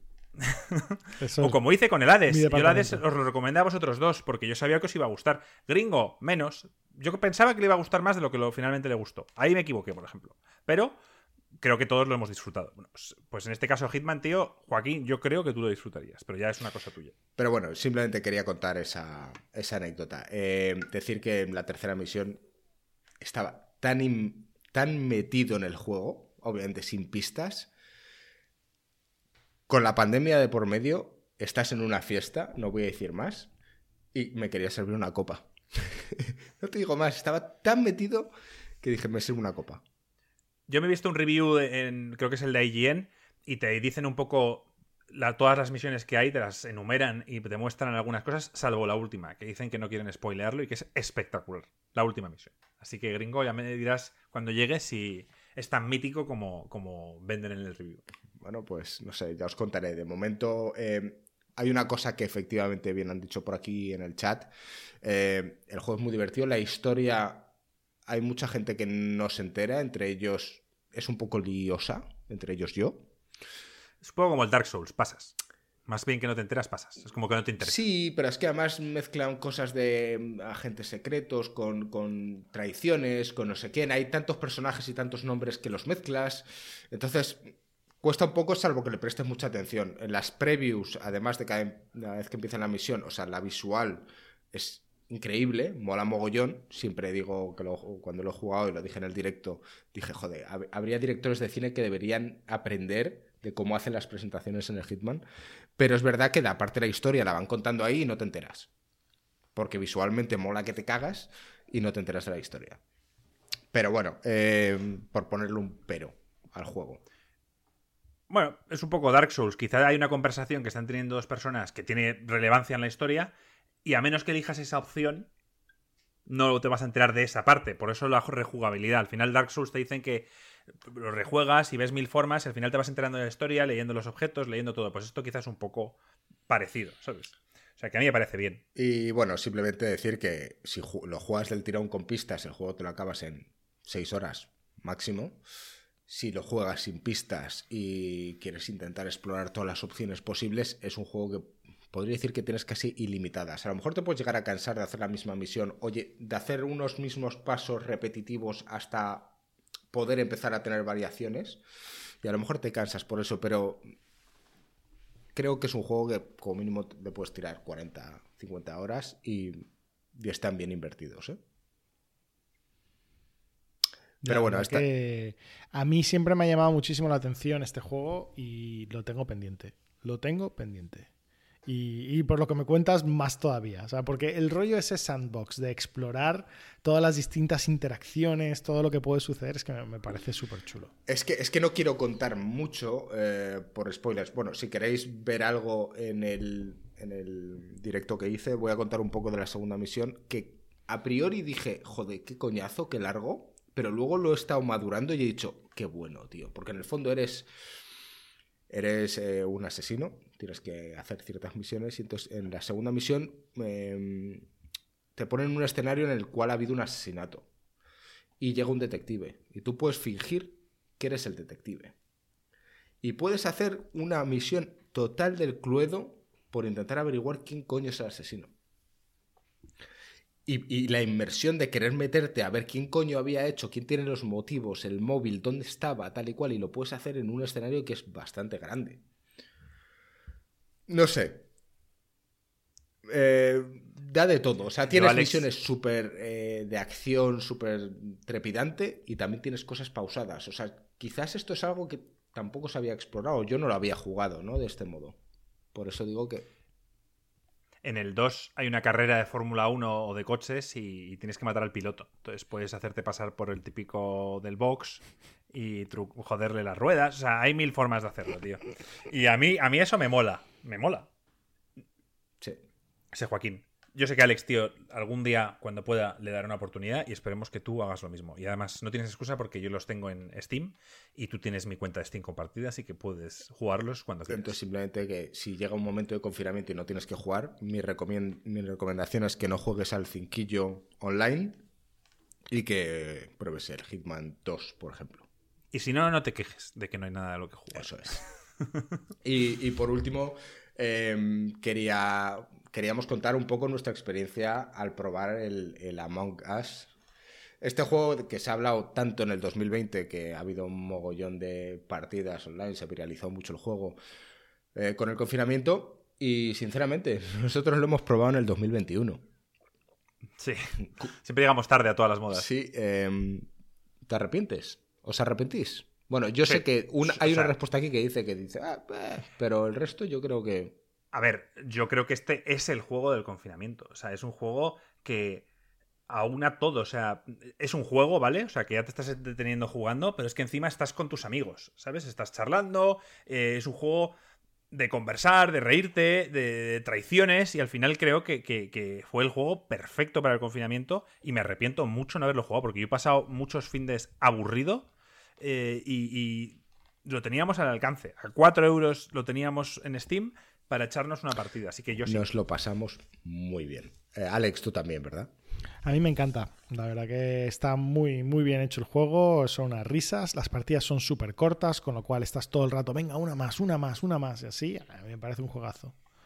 De Me hecho, mucho que sorprendió que Alex se me tira. diremos que, mm, bueno, jugamos una primera partida Alex, Marco y yo, y más gente, gente de aquí del canal. Eh, ayer hicimos un streaming en directo y habíamos muchos más, en donde estuvo Joaquín y Joaquín que nos cuenta un poco su opinión también. A mí ni fu ni fa. No me pareció increíble. No sé, quizá tuve mala suerte. Casi todo el rato el asesino era el mismo. Había problemas de conexión. Se metía gente con sin tener la contraseña. No lo sé. Luego lo de. Pero, Joaquín, estabas un poco quejica. O sea, me refiero, e- eres una persona que lleva jugando toda la vida. No me puedo creer que llegues a una misión que es arrastrar el mouse y, darle a cuatro botones y empieces. Porque Alex era así. Supuestamente tienes que estar callado y Joaquín quitaba, el- encendía el micro y decía, perdonad, es que no sé cómo hacer esta misión. Y nosotros, tío, Joaquín. O sea, para empezar, ya, te estás, ya nos estás diciendo que no eres el asesino. Digo, y mira que Joaquín es un tío listo, ¿eh? Digo, nos la está intentando colar. Está aquí quejándose de porque quiere que pensemos que no y que él sea el asesino. Entonces, yo creo, tío, que, que todos, tío, lo sacamos eh, entre partida y partida. De hecho, Ruffer, en el primer día, que Alex, tú todavía no, no habías llegado, de esto de que nos ponemos en el ordenador, yo lo acabo de instalar y digo, bueno, ¿cómo van los controles? Y Ruffer le dio a empezar. Y nos encontramos todos a jugar sin, sin ni puta idea. Y yo, en plan, pues nada, pues venga, vamos a, a por ello. Y, y en dos, tres partidas lo teníamos todos pillados. Yo lo único que no aprendí es lo que no voy a aprender en mi vida, que es a mentir. Que es lo básico del puto juego y a mí se me da fatal. Entonces, eh, a mí, yo te juro que cada vez que me tocaba ser asesino, me ponía nervioso. O sea, se me ponía el corazón, tal. Yo, en plan, joder, ¿cómo lo voy a hacer? Estaba súper nervioso. Luego estos, a ver si me pillan. Yo, diciendo, yo diciéndome a mí mismo, no hables si no te preguntan. Y yo al final me metía en las conversaciones solo. ¿Y tú dónde estabas? Y yo, vale, ya lo he liado. O sea, era un drama. Era un drama. Para mí todo esto era un puto drama cuando era impostor. Yo me lo pasé muy bien en la primera partida que hicimos, pero me ha lastrado en la segunda. Obviamente, eh, me tocó de impostor en algunas ocasiones y, lo bordé, o sea, me dieron casi un Oscar. ¿Qué pasó? Que en la segunda partida que jugué con toda esta gente, o sea, no había ni Dios de colar ninguna. O sea, me tenían el ojo puesto encima eh, una tras otra. Oh, gringo, tal, no sé qué, acusador. Y yo intenté ser buena persona, tío, buen tripulante. Yo, que sepas que he visto luego tu, tu versión de, de los hechos, porque está en YouTube, y me hacía muchas gracias, ¿sabes? Porque hay un momento que, que- eras el asesino y, Es muy gracioso cuando has, lo has jugado desde el otro lado. Yo no escuchaba lo que tú decías en el directo y luego verlo y en plan, voy a decir, a ver, voy a acusar a este a ver qué se dicen y acabamos pegándonos dos. y plan, "Ja, ja, ja", tal. Era, era bastante gracioso. O sea, es un juego además que, que streameando es divertido. O sea, que, que si una persona... Aquí entiendo que haya un streaming y que entiendo que la gente se entretenga viéndolo. Porque al final, pues si ves a Auronplay, a sus 4, 5, 6, 8 colegas jugando y los piques y cómo se pelean, mola, te entretiene.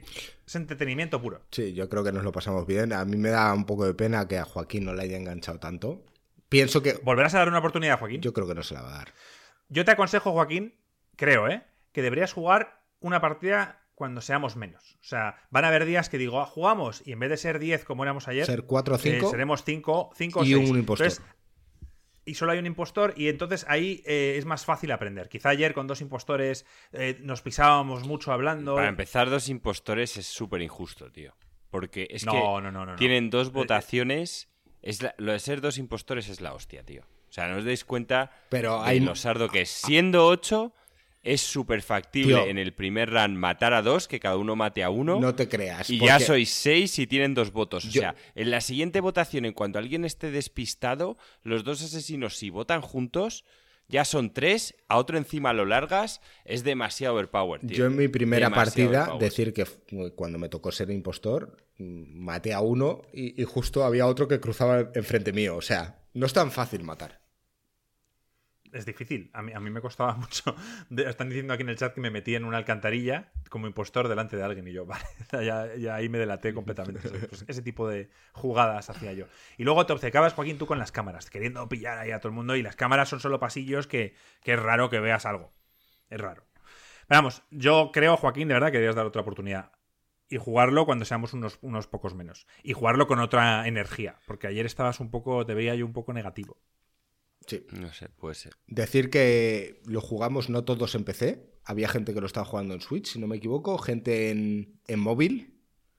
Sí, Alex lo juego móvil. eh, cosa que, bueno, eso Pero me sabi- mo- sabiendo que lo hay en, en Switch y que además hay crossplay, es que me lo voy a pillar en el Switch de canteo.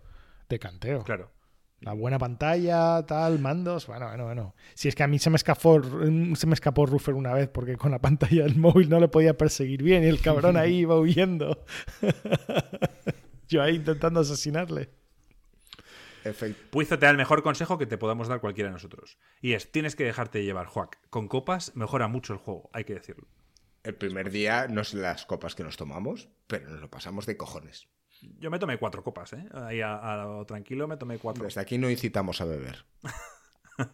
No, bueno, yo he dicho copas, no he dicho de qué. Puede ser de Coca-Cola. Gracias. Yo decir que en el directo de ayer tuve que matarme una copa en directo eh, porque perdí una apuesta en la primera partida con estos. Acusé fuertemente a Marco, que era el asesino. Y dijo, Fuertemente. si no lo es, me mato si una no copa. lo es, me mato una copa. O sea, lo tenía tan claro. Qué divertido es cuando lo ves tan claro. Y de repente. Y yo no me quejé, cuando dijo eso dije, va, pues que me maten, que me echen. Y, Hasta yo sabía que no era y asesino. no era que- asesino. Y bueno, mi cara, porque no se streameaba, pero vamos, fue un poema. Es que además los dos, es que es lo que os digo, los dos se apoyan al principio en cuanto genera la duda, es muy sardo. Pero yo me de- imagino lo de situaciones- dos- lo de dos Me imagino situaciones tío. en las que empiezan a acusar a uno de los asesinos y al final, eh, si no tienes escapatoria, es incluso de estrategia, si quedan X personas, decir, sí, sí, acusarle. Y bueno, él es una víctima más, es un asesino y queda el otro. Si, si el otro gana, sigues ganando la partida, aunque te hayan Ya, echado. Es que el, tema de los asesinos, si son dos, deberían dar la opción que para mí me parecería más justo que no sabes quién es el otro asesino. Pero que tiene gracia, tío. Ah, hay una Es- cosa, es Joaquín, que no estratégico, sabes. tío. No una cosa, Joaquín, que lo descubrimos ayer, es que tiene muchísimas opciones. Tiene eh, incluso la velocidad a la que pueden andar los muñecos, si puedes matar a corta distancia, a media distancia o a larga distancia. O sea, hay muchas opciones que se pueden tuiquear y ve- veremos si entre esas quizá está lo del anonimato, porque que sepas que el voto hay una opción para darle a un voto anónimo. Entonces tú ya no sabes quién está votando a quién. Sí, yo puedo decir, Eso yo voy a votar a no sé quién y a lo mejor no estoy votando a ese. Exacto. O sea, que, que podemos tuiquear las normas para que esté a tu gusto, Joaquín, como, como, como a ti te gusta. Sí, a ver, yo es que creo que si va a haber dos asesinos, las normas hay que cambiarlas un poco.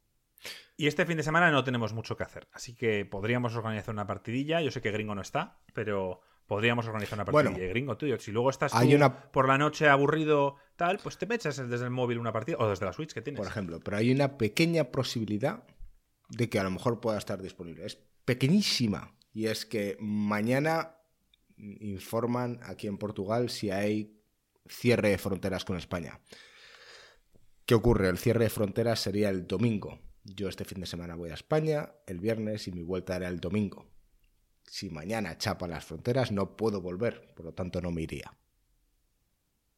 Bueno, pues estaremos al. Esperemos que chapen, Gringo. Así Sois podemos unos hijos de puta, voy a perder el vuelo. Soy gentuza. Oye, eh, es sorprendente. Te iba a felicitar, Marco, tío. Me ibas a felicitar por la duración. Sí, exacto.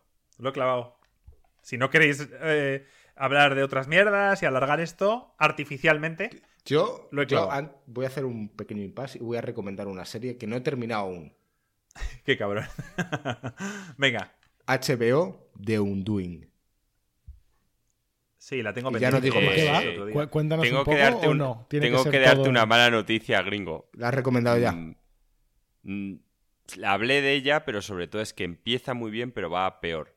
De hecho, es, es como Defending Jacob, muy parecida, salvo que Defending Jacob es increíble desde el principio hasta el final, y The Undoing empieza brutal y luego Vale, es que voy. Bueno, yo- es yo que estoy que a medias. la- Entonces, La forma en la que Joaquín funciona es. Joaquín le encanta ver qué va a pasar más allá. O sea, quién es el asesino, a todos nos gusta, pero Joaquín ya hace sus propias teorías. Y si luego esas teorías no se cumplen, dice que es una No, no, no, Te no. conozco.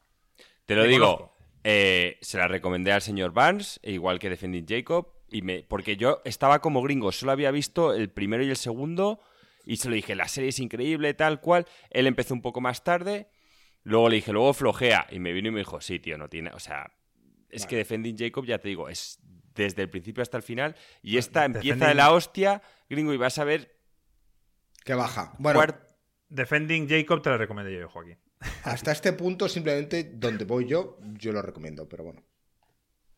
Eso es lo que quería medio puntualizar. No Yo decir. Yo deciros una. ¿Os gustan las películas de catástrofes? ¿O no sois fans? Puede ser, puede ser, depende. A mí algunas. O sea, Que si, si sepas- me dices que sepas que la que viste de el otro Dante's día- Peak, pues, pues no, tío. Si me vas a recomendar Dante's Peak, pues no la voy a ver. Mi- O la de mi novia- 2012 de John Cusack, esa que nos obligaste exacto, a ver exacto. al cine, que vaya puta mierda, tío. Sí. Volcano. Entonces, mi novia le apetecía, no sé por qué este fin de pasado, pelis de catástrofes. Entonces, me dice, te hace una película de catástrofes, así que todo se derrumbe. Y dije, Wishmaster. tío, si quieres te pongo 2012 Wishmaster- y te lo ves, que Wishmaster, todo Marco. efectos especiales, pero es una mierda de película. Y entonces la vimos y efectivamente le encantó, porque era exactamente lo que quería, pero estábamos de acuerdo en que el guion, pues bueno, una mierda, no, no tenía ningún tipo de seriedad la película, parecía una, parecía una película de humor en muchas partes. Pero nos quedamos con ganas de más. Y hay una película que vi anunciada en el cine no hace mucho, y por el tema del COVID seguramente han adelantado lo de Video on Demand y demás, y se llama Greenland, eh, el último refugio o algo así. Y yo esperaba, pues eso, es una película de... ¿Cómo se llama de 300? Joaquín, Gerard Butler. Y es una película que esperaba, pues eso, lo mismo, efectos especiales, tal cual. Y no. Eh, toca simplemente, va a caer unos, eh, un meteorito en la Tierra y, y, pues, básicamente no hay salvación. O sea, entonces, en vez de irse a los efectos especiales, a todo lo demás, se va a las personas, se va a una familia y cómo es su, su huida. O sea, básicamente mm, lo que hacen desde que se enteran a- y cómo intentan sobrevivir. Y cómo la gente entra en pánico. Esto que veíamos en las películas y que diríamos, esto no pasa. Pues sí, o sea, ya en el COVID hemos visto que en los supermercados la gente se vuelve un poco loca cuando le entra un poco de angustia y todo el mundo al supermercado y se pegan y todo el rollo. Pues aquí ves un poco eso. Y la película no trata tanto de lo que es el asteroide en sí, sino de los personajes y de cómo se comportan los humanos unos con otros y tal. Entonces me sorprendió porque no lo esperaba para nada. Y me parece una película incluso emotiva en muchas partes. Así que yo de verdad eh, creo que nadie va a decirme, si la veis, me va a decir que es una mierda. Simplemente diréis, pues no es mi estilo, pues quizá es demasiado emotiva o esperaba otra cosa. Pero a mí me parece una buena película, una película sólida, Joaquín. Pues yo me vi, Pero hay que alquilarla, hay que alquilarla. Yo- No está. me vi no está una de Netflix de George Clooney y es la puta infamia, tío. La ponían como Qué- ciencia Qué ficción. putada, qué putada. Y dije yo, venga, ciencia The- ficción, The tal, Descendants. George Clooney. No os podéis imaginar lo mala que es la peli. Es que nada tiene sentido, ¿Cómo se llama? tío. La, la vi con mi mujer, se llama The No sé of qué, the- Midnight, The Last of tío. the Night. Eh, madre así. mía. Y, y es que esto es el problema. Cada vez que yo digo de ver una película y luego resulta que es una mierda, ya me, me quitan los privilegios de elegir película durante un montón de tiempo. Entonces, Pierdes Family Points. Ah, no, es- es- Tienes que ver Resident Evil Apocalypse 8, ¿no? efectivamente, entonces me toca ver toda la serie Resident Evil de nuevo. No, eh, eh, es un drama, tío. Qué mala es la película. Eh, Es una puta mierda, tío. No sé por Pero qué. no sé es- cómo George Clooney ha libro hecho eso, no tío. sé- no- número uno, no sé cómo un libro se, se tuvo éxito. Y número dos, ¿quién coño vio ese libro y dijo, vamos a hacer una película de esto? Es una mierda. Y nada tiene sentido, tío. Nada, os lo juro. Es que hay en un momento que dice, no, pues vamos a tal para salvar la humanidad. Y tú dices, ¿en serio? ¿Vais a salvar la puta...? Buah, es que, Marco, es grupo de talento total. Es como si en una nave, Marco y yo somos... No sé, o sea, imagínate que hay una tía, Marco y yo, en una nave, que no es lo que pasa, ¿eh? Pero es, es algo parecido. Y decimos... Ah, tenemos que salvar, hay que ir a tal planeta y solo somos tres. Y la tía dice, bueno, pero yo me bajo la Tierra y vale, pues ahora ya nos dirás como Marco y yo volvemos a hacer que se salve la raza humana, ¿sabes? O sea, Eso fue lo que- más me jodió. Es que, es que es tan absurdo, tío. Es como... Ay, en fin, tío. ¿Alguien ha visto la serie de Lupin? No, Eh, no la he visto. yo la japonesa sí, la nueva de Netflix no, que dicen que está teniendo mucho éxito. No lo sé, la tengo ahí pendiente. Pero Tengo muchas cosas pendientes. Tengo Ozark pendiente, tengo, tengo varias cosas. Por último, comentaré que finalmente he terminado de ver la tercera temporada de Cobra Kai. Buah, qué bueno, por favor. A mí me parece Kai. Ya hemos increíble. terminado de ver pero yo todos. creo que. Es increíble, sí, sí, increíble Cobra Kai. A mí la serie me Yo, parece espectacular. Creo que en esta tercera temporada se han excedido en peleas. En tiempo, en peleas. En intentar avanzar con la cámara alrededor de cada una de las peleas. Mucho. A ver, las peleas. Están incluso en esta curradas. tercera temporada son cutres. A mí me parece A que son cutres. Joder, es En- que en- los En mayores... mitad de las hostias, en mitad de las hostias se ve que no la ha dado. O sea, los ángulos están mal elegidos. Porque de verdad que ves puños al aire por un Pues, tubo. Y, sí. y me saca un poco de la, Pues peli- de Creo la personalmente que hay Pero- demasiadas peleas. Sí, el Karate Kid se ve ya que está un poquillo fofo y no en forma. Y no le ves motivado dando la hostia, tío, porque Bat Spencer sería un poco gordito, mayor, pero el tío cuando daba la hostia le veías ahí motivado, ¡toma! Para ti. Y al otro le ves como que, hijos de puta, se llama Cobra Kai Me, en me vez de encanta el lado comentario, de me encanta el comentario de Petacetas. Y muy acertado, además. Cobra Kai es un regalo después de 20 años. Todo está perfecto. No es para juzgarla, es para disfrutarla. Y estoy totalmente de acuerdo. Estoy- No, no es una serie que. No le pido absolutamente nada a la serie, solo quiero más. Qué gran verdad, qué gran verdad. Y petacetas ahí soltando las verdades como puños, coño. Aquí no se puede criticar. Yo no dejo que nadie en este podcast critique Cobra Kai. Yo no lo critico, ¿eh? A mí la serie me ha encantado. Crítica, pienso has dicho porque- algo de las peleas. tío. Hombre, las porque peleas es que- estaban genial. porque es que estaban, puedo- estaban genial. Yo soy un crítico, tío, y soy un crítico con estas mierdas, tío. Creo que la serie está bien, pero que se han excedido en eso. Han sacado más personajes. Ha habido progresión de, de los personajes principales, que es algo que yo no me No esperaba. lo de niego. Una serie un poco tonta en plan tal. No me esperaba progresión. Hay un montón de progresión de los personajes. Es Cuando increíble. Hay hasta, hay hasta líos, hay hasta. hay os todo, tío. aconsejo un segundo, cuando los que te- hayáis terminado la tercera temporada, por favor buscar en YouTube a un canal que se llama Honest Trailers y buscar eh, su versión de Cobra Kai. Nunca me han gustado ese canal, tío. La- las Honest Trailers, lo que hacen de Apple. No, que hacen de criticar todo, en plan de, uh, esto es una mierda, porque No, esto, porque lo otro. hacen ¿no? una parodia, simplemente. No es que lo critiquen, hacen Pero, parodia. pero. Ah, bueno. Bueno, y decir lo último, yo sé que. Creo. Puede que Alex esté conmigo, pero me voy a arriesgar. Decir que yo he visto el tráiler de King Kong contra Godzilla, tío, y tengo muchísimas ganas de verla, tío. Sí, Alex, creo que después de haber elegido la de Josh Clooney, como elijas esa, ya te vas a pasar en la nevera sin elegir No, película. no, no, A no, ver. con esa no te equivocas. A Eso ver. Es una película, es un parque de atracciones. Joaquín, me refiero. Joaquín, King Kong contra Godzilla, tío. O sea, ¿qué parte de esa Tío, no frase nada más que te parece mal? O sea, un mono enorme dándose de hostias con el puto Godzilla lanzando rayos por la boca, tío. Es, es que, ¿qué más? O sea, ¿qué más te pueden dar que, no, que no sé? Es como ya. Además, diré, diré que, que, de pequeño yo y mi primo eh, discutíamos constantemente porque yo era súper fan de King Kong y mi primo era súper fan de Godzilla. Y él me decía siempre, pero tío, que Godzilla mide como un edificio, King Kong solo escalaba el Empire State, o sea, que no tiene sentido. Yo de pequeño defendía ahí a muerte a King Kong en plan, no, pero es más listo, pero tal lo que fuera. La cuestión, que por fin este combate se va a demostrar y vamos a ver quién sale victorioso. Y además mola, tío, porque aquí sí que se ve, lo los evidentemente han reducido el tamaño de Godzilla o han aumentado el de King Kong para que sean un poco más a la par, pero ves historias como dices tú, joder, ¿cómo va King Kong a parar un rayo de esos que ha contado Alex? Pues el tío se pone una especie de escudo que es una, movida de un edificio, o sea, mola que te cagas. Va a ser increíble. Va a ser increíble. Es más, lo que tú acabas de contar de esa discusión es una discusión que hemos tenido muchísima gente, o sea, me parece algo normal. Y es más, hasta hay un meme de, de, en plan, los defensores de Godzilla en plan dando un montón de explicaciones en plan de por qué Godzilla es mejor y luego los defensores de King Kong que dicen Monkey. y todo esto es decir que son gente adulta, ya no son niños como yo.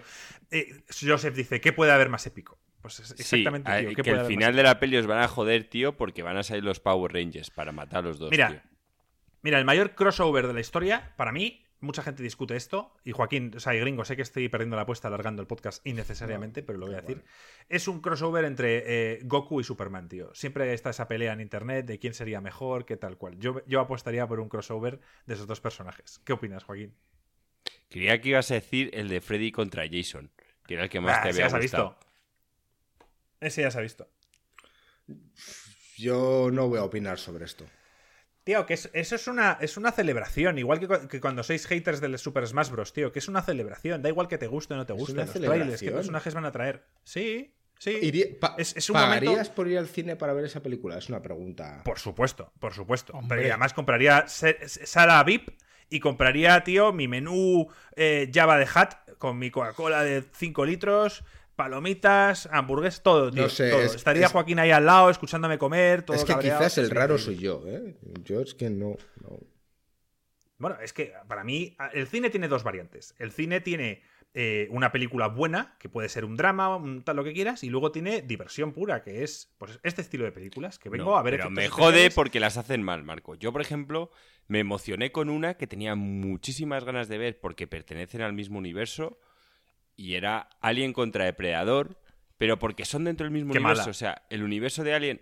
Y creía que iban a hacer una peli buena porque te puedes currar una peli buena. Es que hay, eh, si tú ves la película de Depredador 1, hay un momento que ves los huesos que tiene el pavo de las presas y ves el hueso de un alien. O sea, sabes que es del mismo universo. Y, y con un buen guionista, tío, creo que puede dar una buena peli con unos marines, un depredador que está cazando. O sea, se puede hacer. Y fue una puta mierda, tío.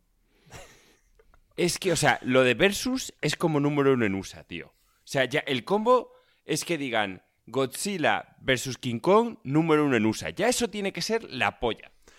Otro comentario de PTZ súper acertado, tío. Algunos no disfrutáis de cosas sencillas y chorras. Está claro que no son las mejores películas del mundo, pero ahí están para entretenernos. Estáis muertos por dentro.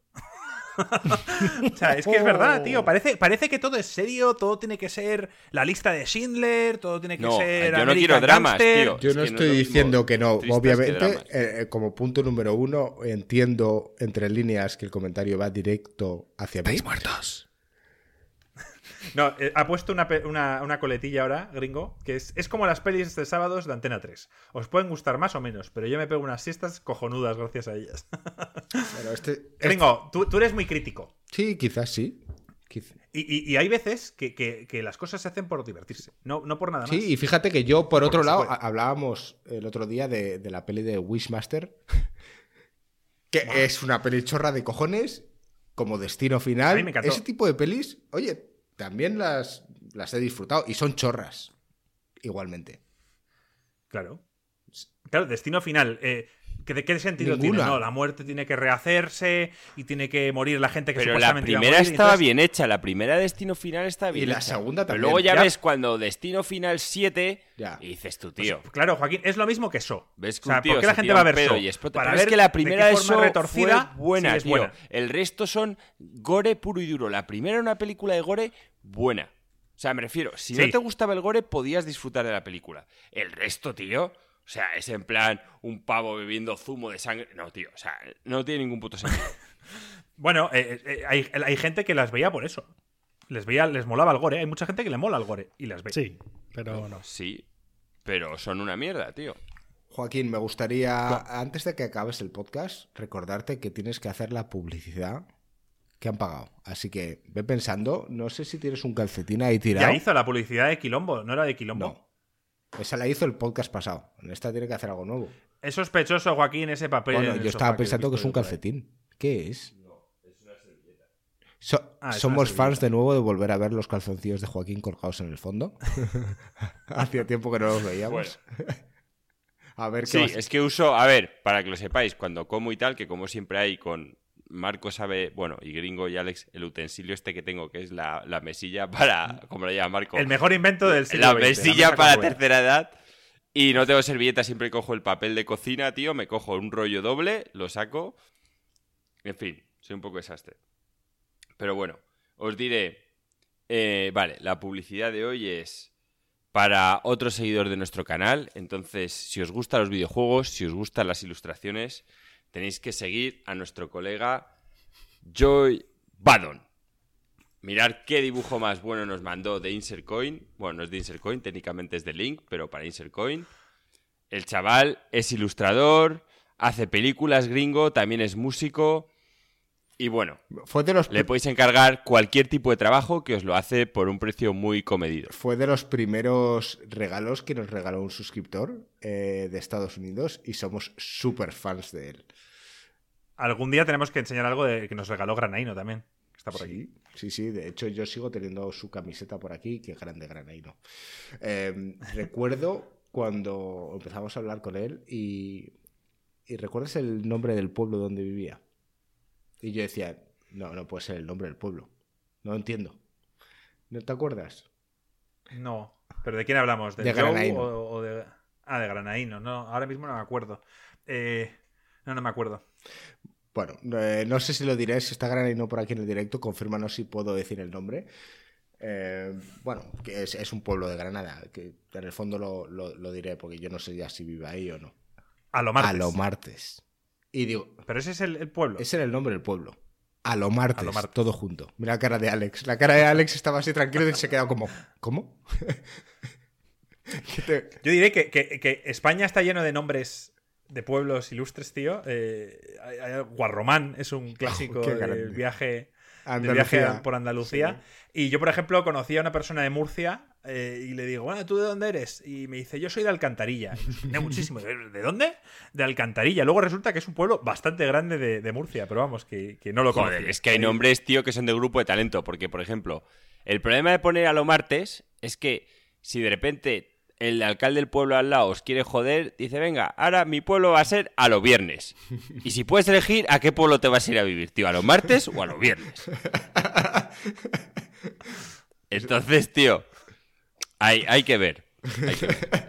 Eh, fíjate, yo cuando he, he vivido en ocasiones fuera de, de España y cuando he conocido gente de España, siempre me he planteado que nunca he conocido a nadie de un pueblo, de, por ejemplo, de Albacete o alguien que me diga, no, ¿Cómo no? no, Mil- veces. pero llegan y te dicen, Gringo. he conocido a gente y me dicen, no, soy de Murcia. Pero no te dicen, soy de un pueblo de Murcia que se llama no sé quién. Eso es como en la radio, cuando dice, ¿dónde eres? "De pueblo de-". Ah, vale, no tenemos ni puta idea de dónde está, pero vale. ¿Sabes? Pues entonces lo- ya se lo ahorran. Ya, pues tío, a mí me hace ilusión. De verdad. Soy muy fan de los pueblos de España, tío, y de sus nombres. Muy fan. Entonces, eh, Granaino, que está aquí en el chat, te mandamos un saludo. Efectivamente, pone a lo martes, buscarlo en Google Maps. Qué grande. Eh, Inari dice: Mi pueblo está al lado de la insignia localidad de Matafollada. No sé en qué país sabéis que, que hay un pueblo que se llamaba Foc y le han cambiado Sí. el nombre. Ya estaban hasta los huevos de que la gente fuera, que fuera el chiste, el hazme reír, no sé por qué, tío. Si hace que la gente vaya a tu pueblo a gastar pasta, tío, pues mejor. ¿Sabes qué más da? Bueno, pues le han cambiado el nombre. Como los del EPE. Que todos los Da, chistes da. del EPE, pero ahí Ya, están y se siguen siendo los del EPE y demás. Bueno, eh, yo creo que lo vamos a dejar aquí porque podríamos estar hablando horas. Eh, vamos a seguir hablando de esta manera, al menos fuera de podcast, pero yo creo que lo vamos a dejar aquí. Nos quedaremos un ratillo con toda esta gente que nos habéis acompañado en el chat todo este rato. Os lo agradezco un mogollón. Eh, a todos aquellos que nos escucháis y lo decimos una y otra vez, pasaros por nuestro Discord, charlamos, pasaros por los directos que los hacemos todos los miércoles ya, ocho y media, nueve y media. Y, pasamos un ratillo juntos, serviros una cerveza y vamos, como vuestra casa. Mm, no sé, Joaquín, ¿tienes preparada tu despedida con tu... Mm, no sé, ¿qué era taza? No, era una tacita, ¿no? Medio llena. Joaquín ahora tiene un blog de notas y se va preparando sus despedidas. Mm. Es más profesional. O sea, ya hemos comprado en Insert Coin con lo que hemos generado un blog de notas y Joaquín prepara sus frases. Bueno, chavales, mucha energía para el día de hoy. Este ha sido un pequeño podcast para Insercoin, pero un derroche de talento para la humanidad. Muchas gracias por estar con nosotros. Un abrazo, chavales. Chao, chao.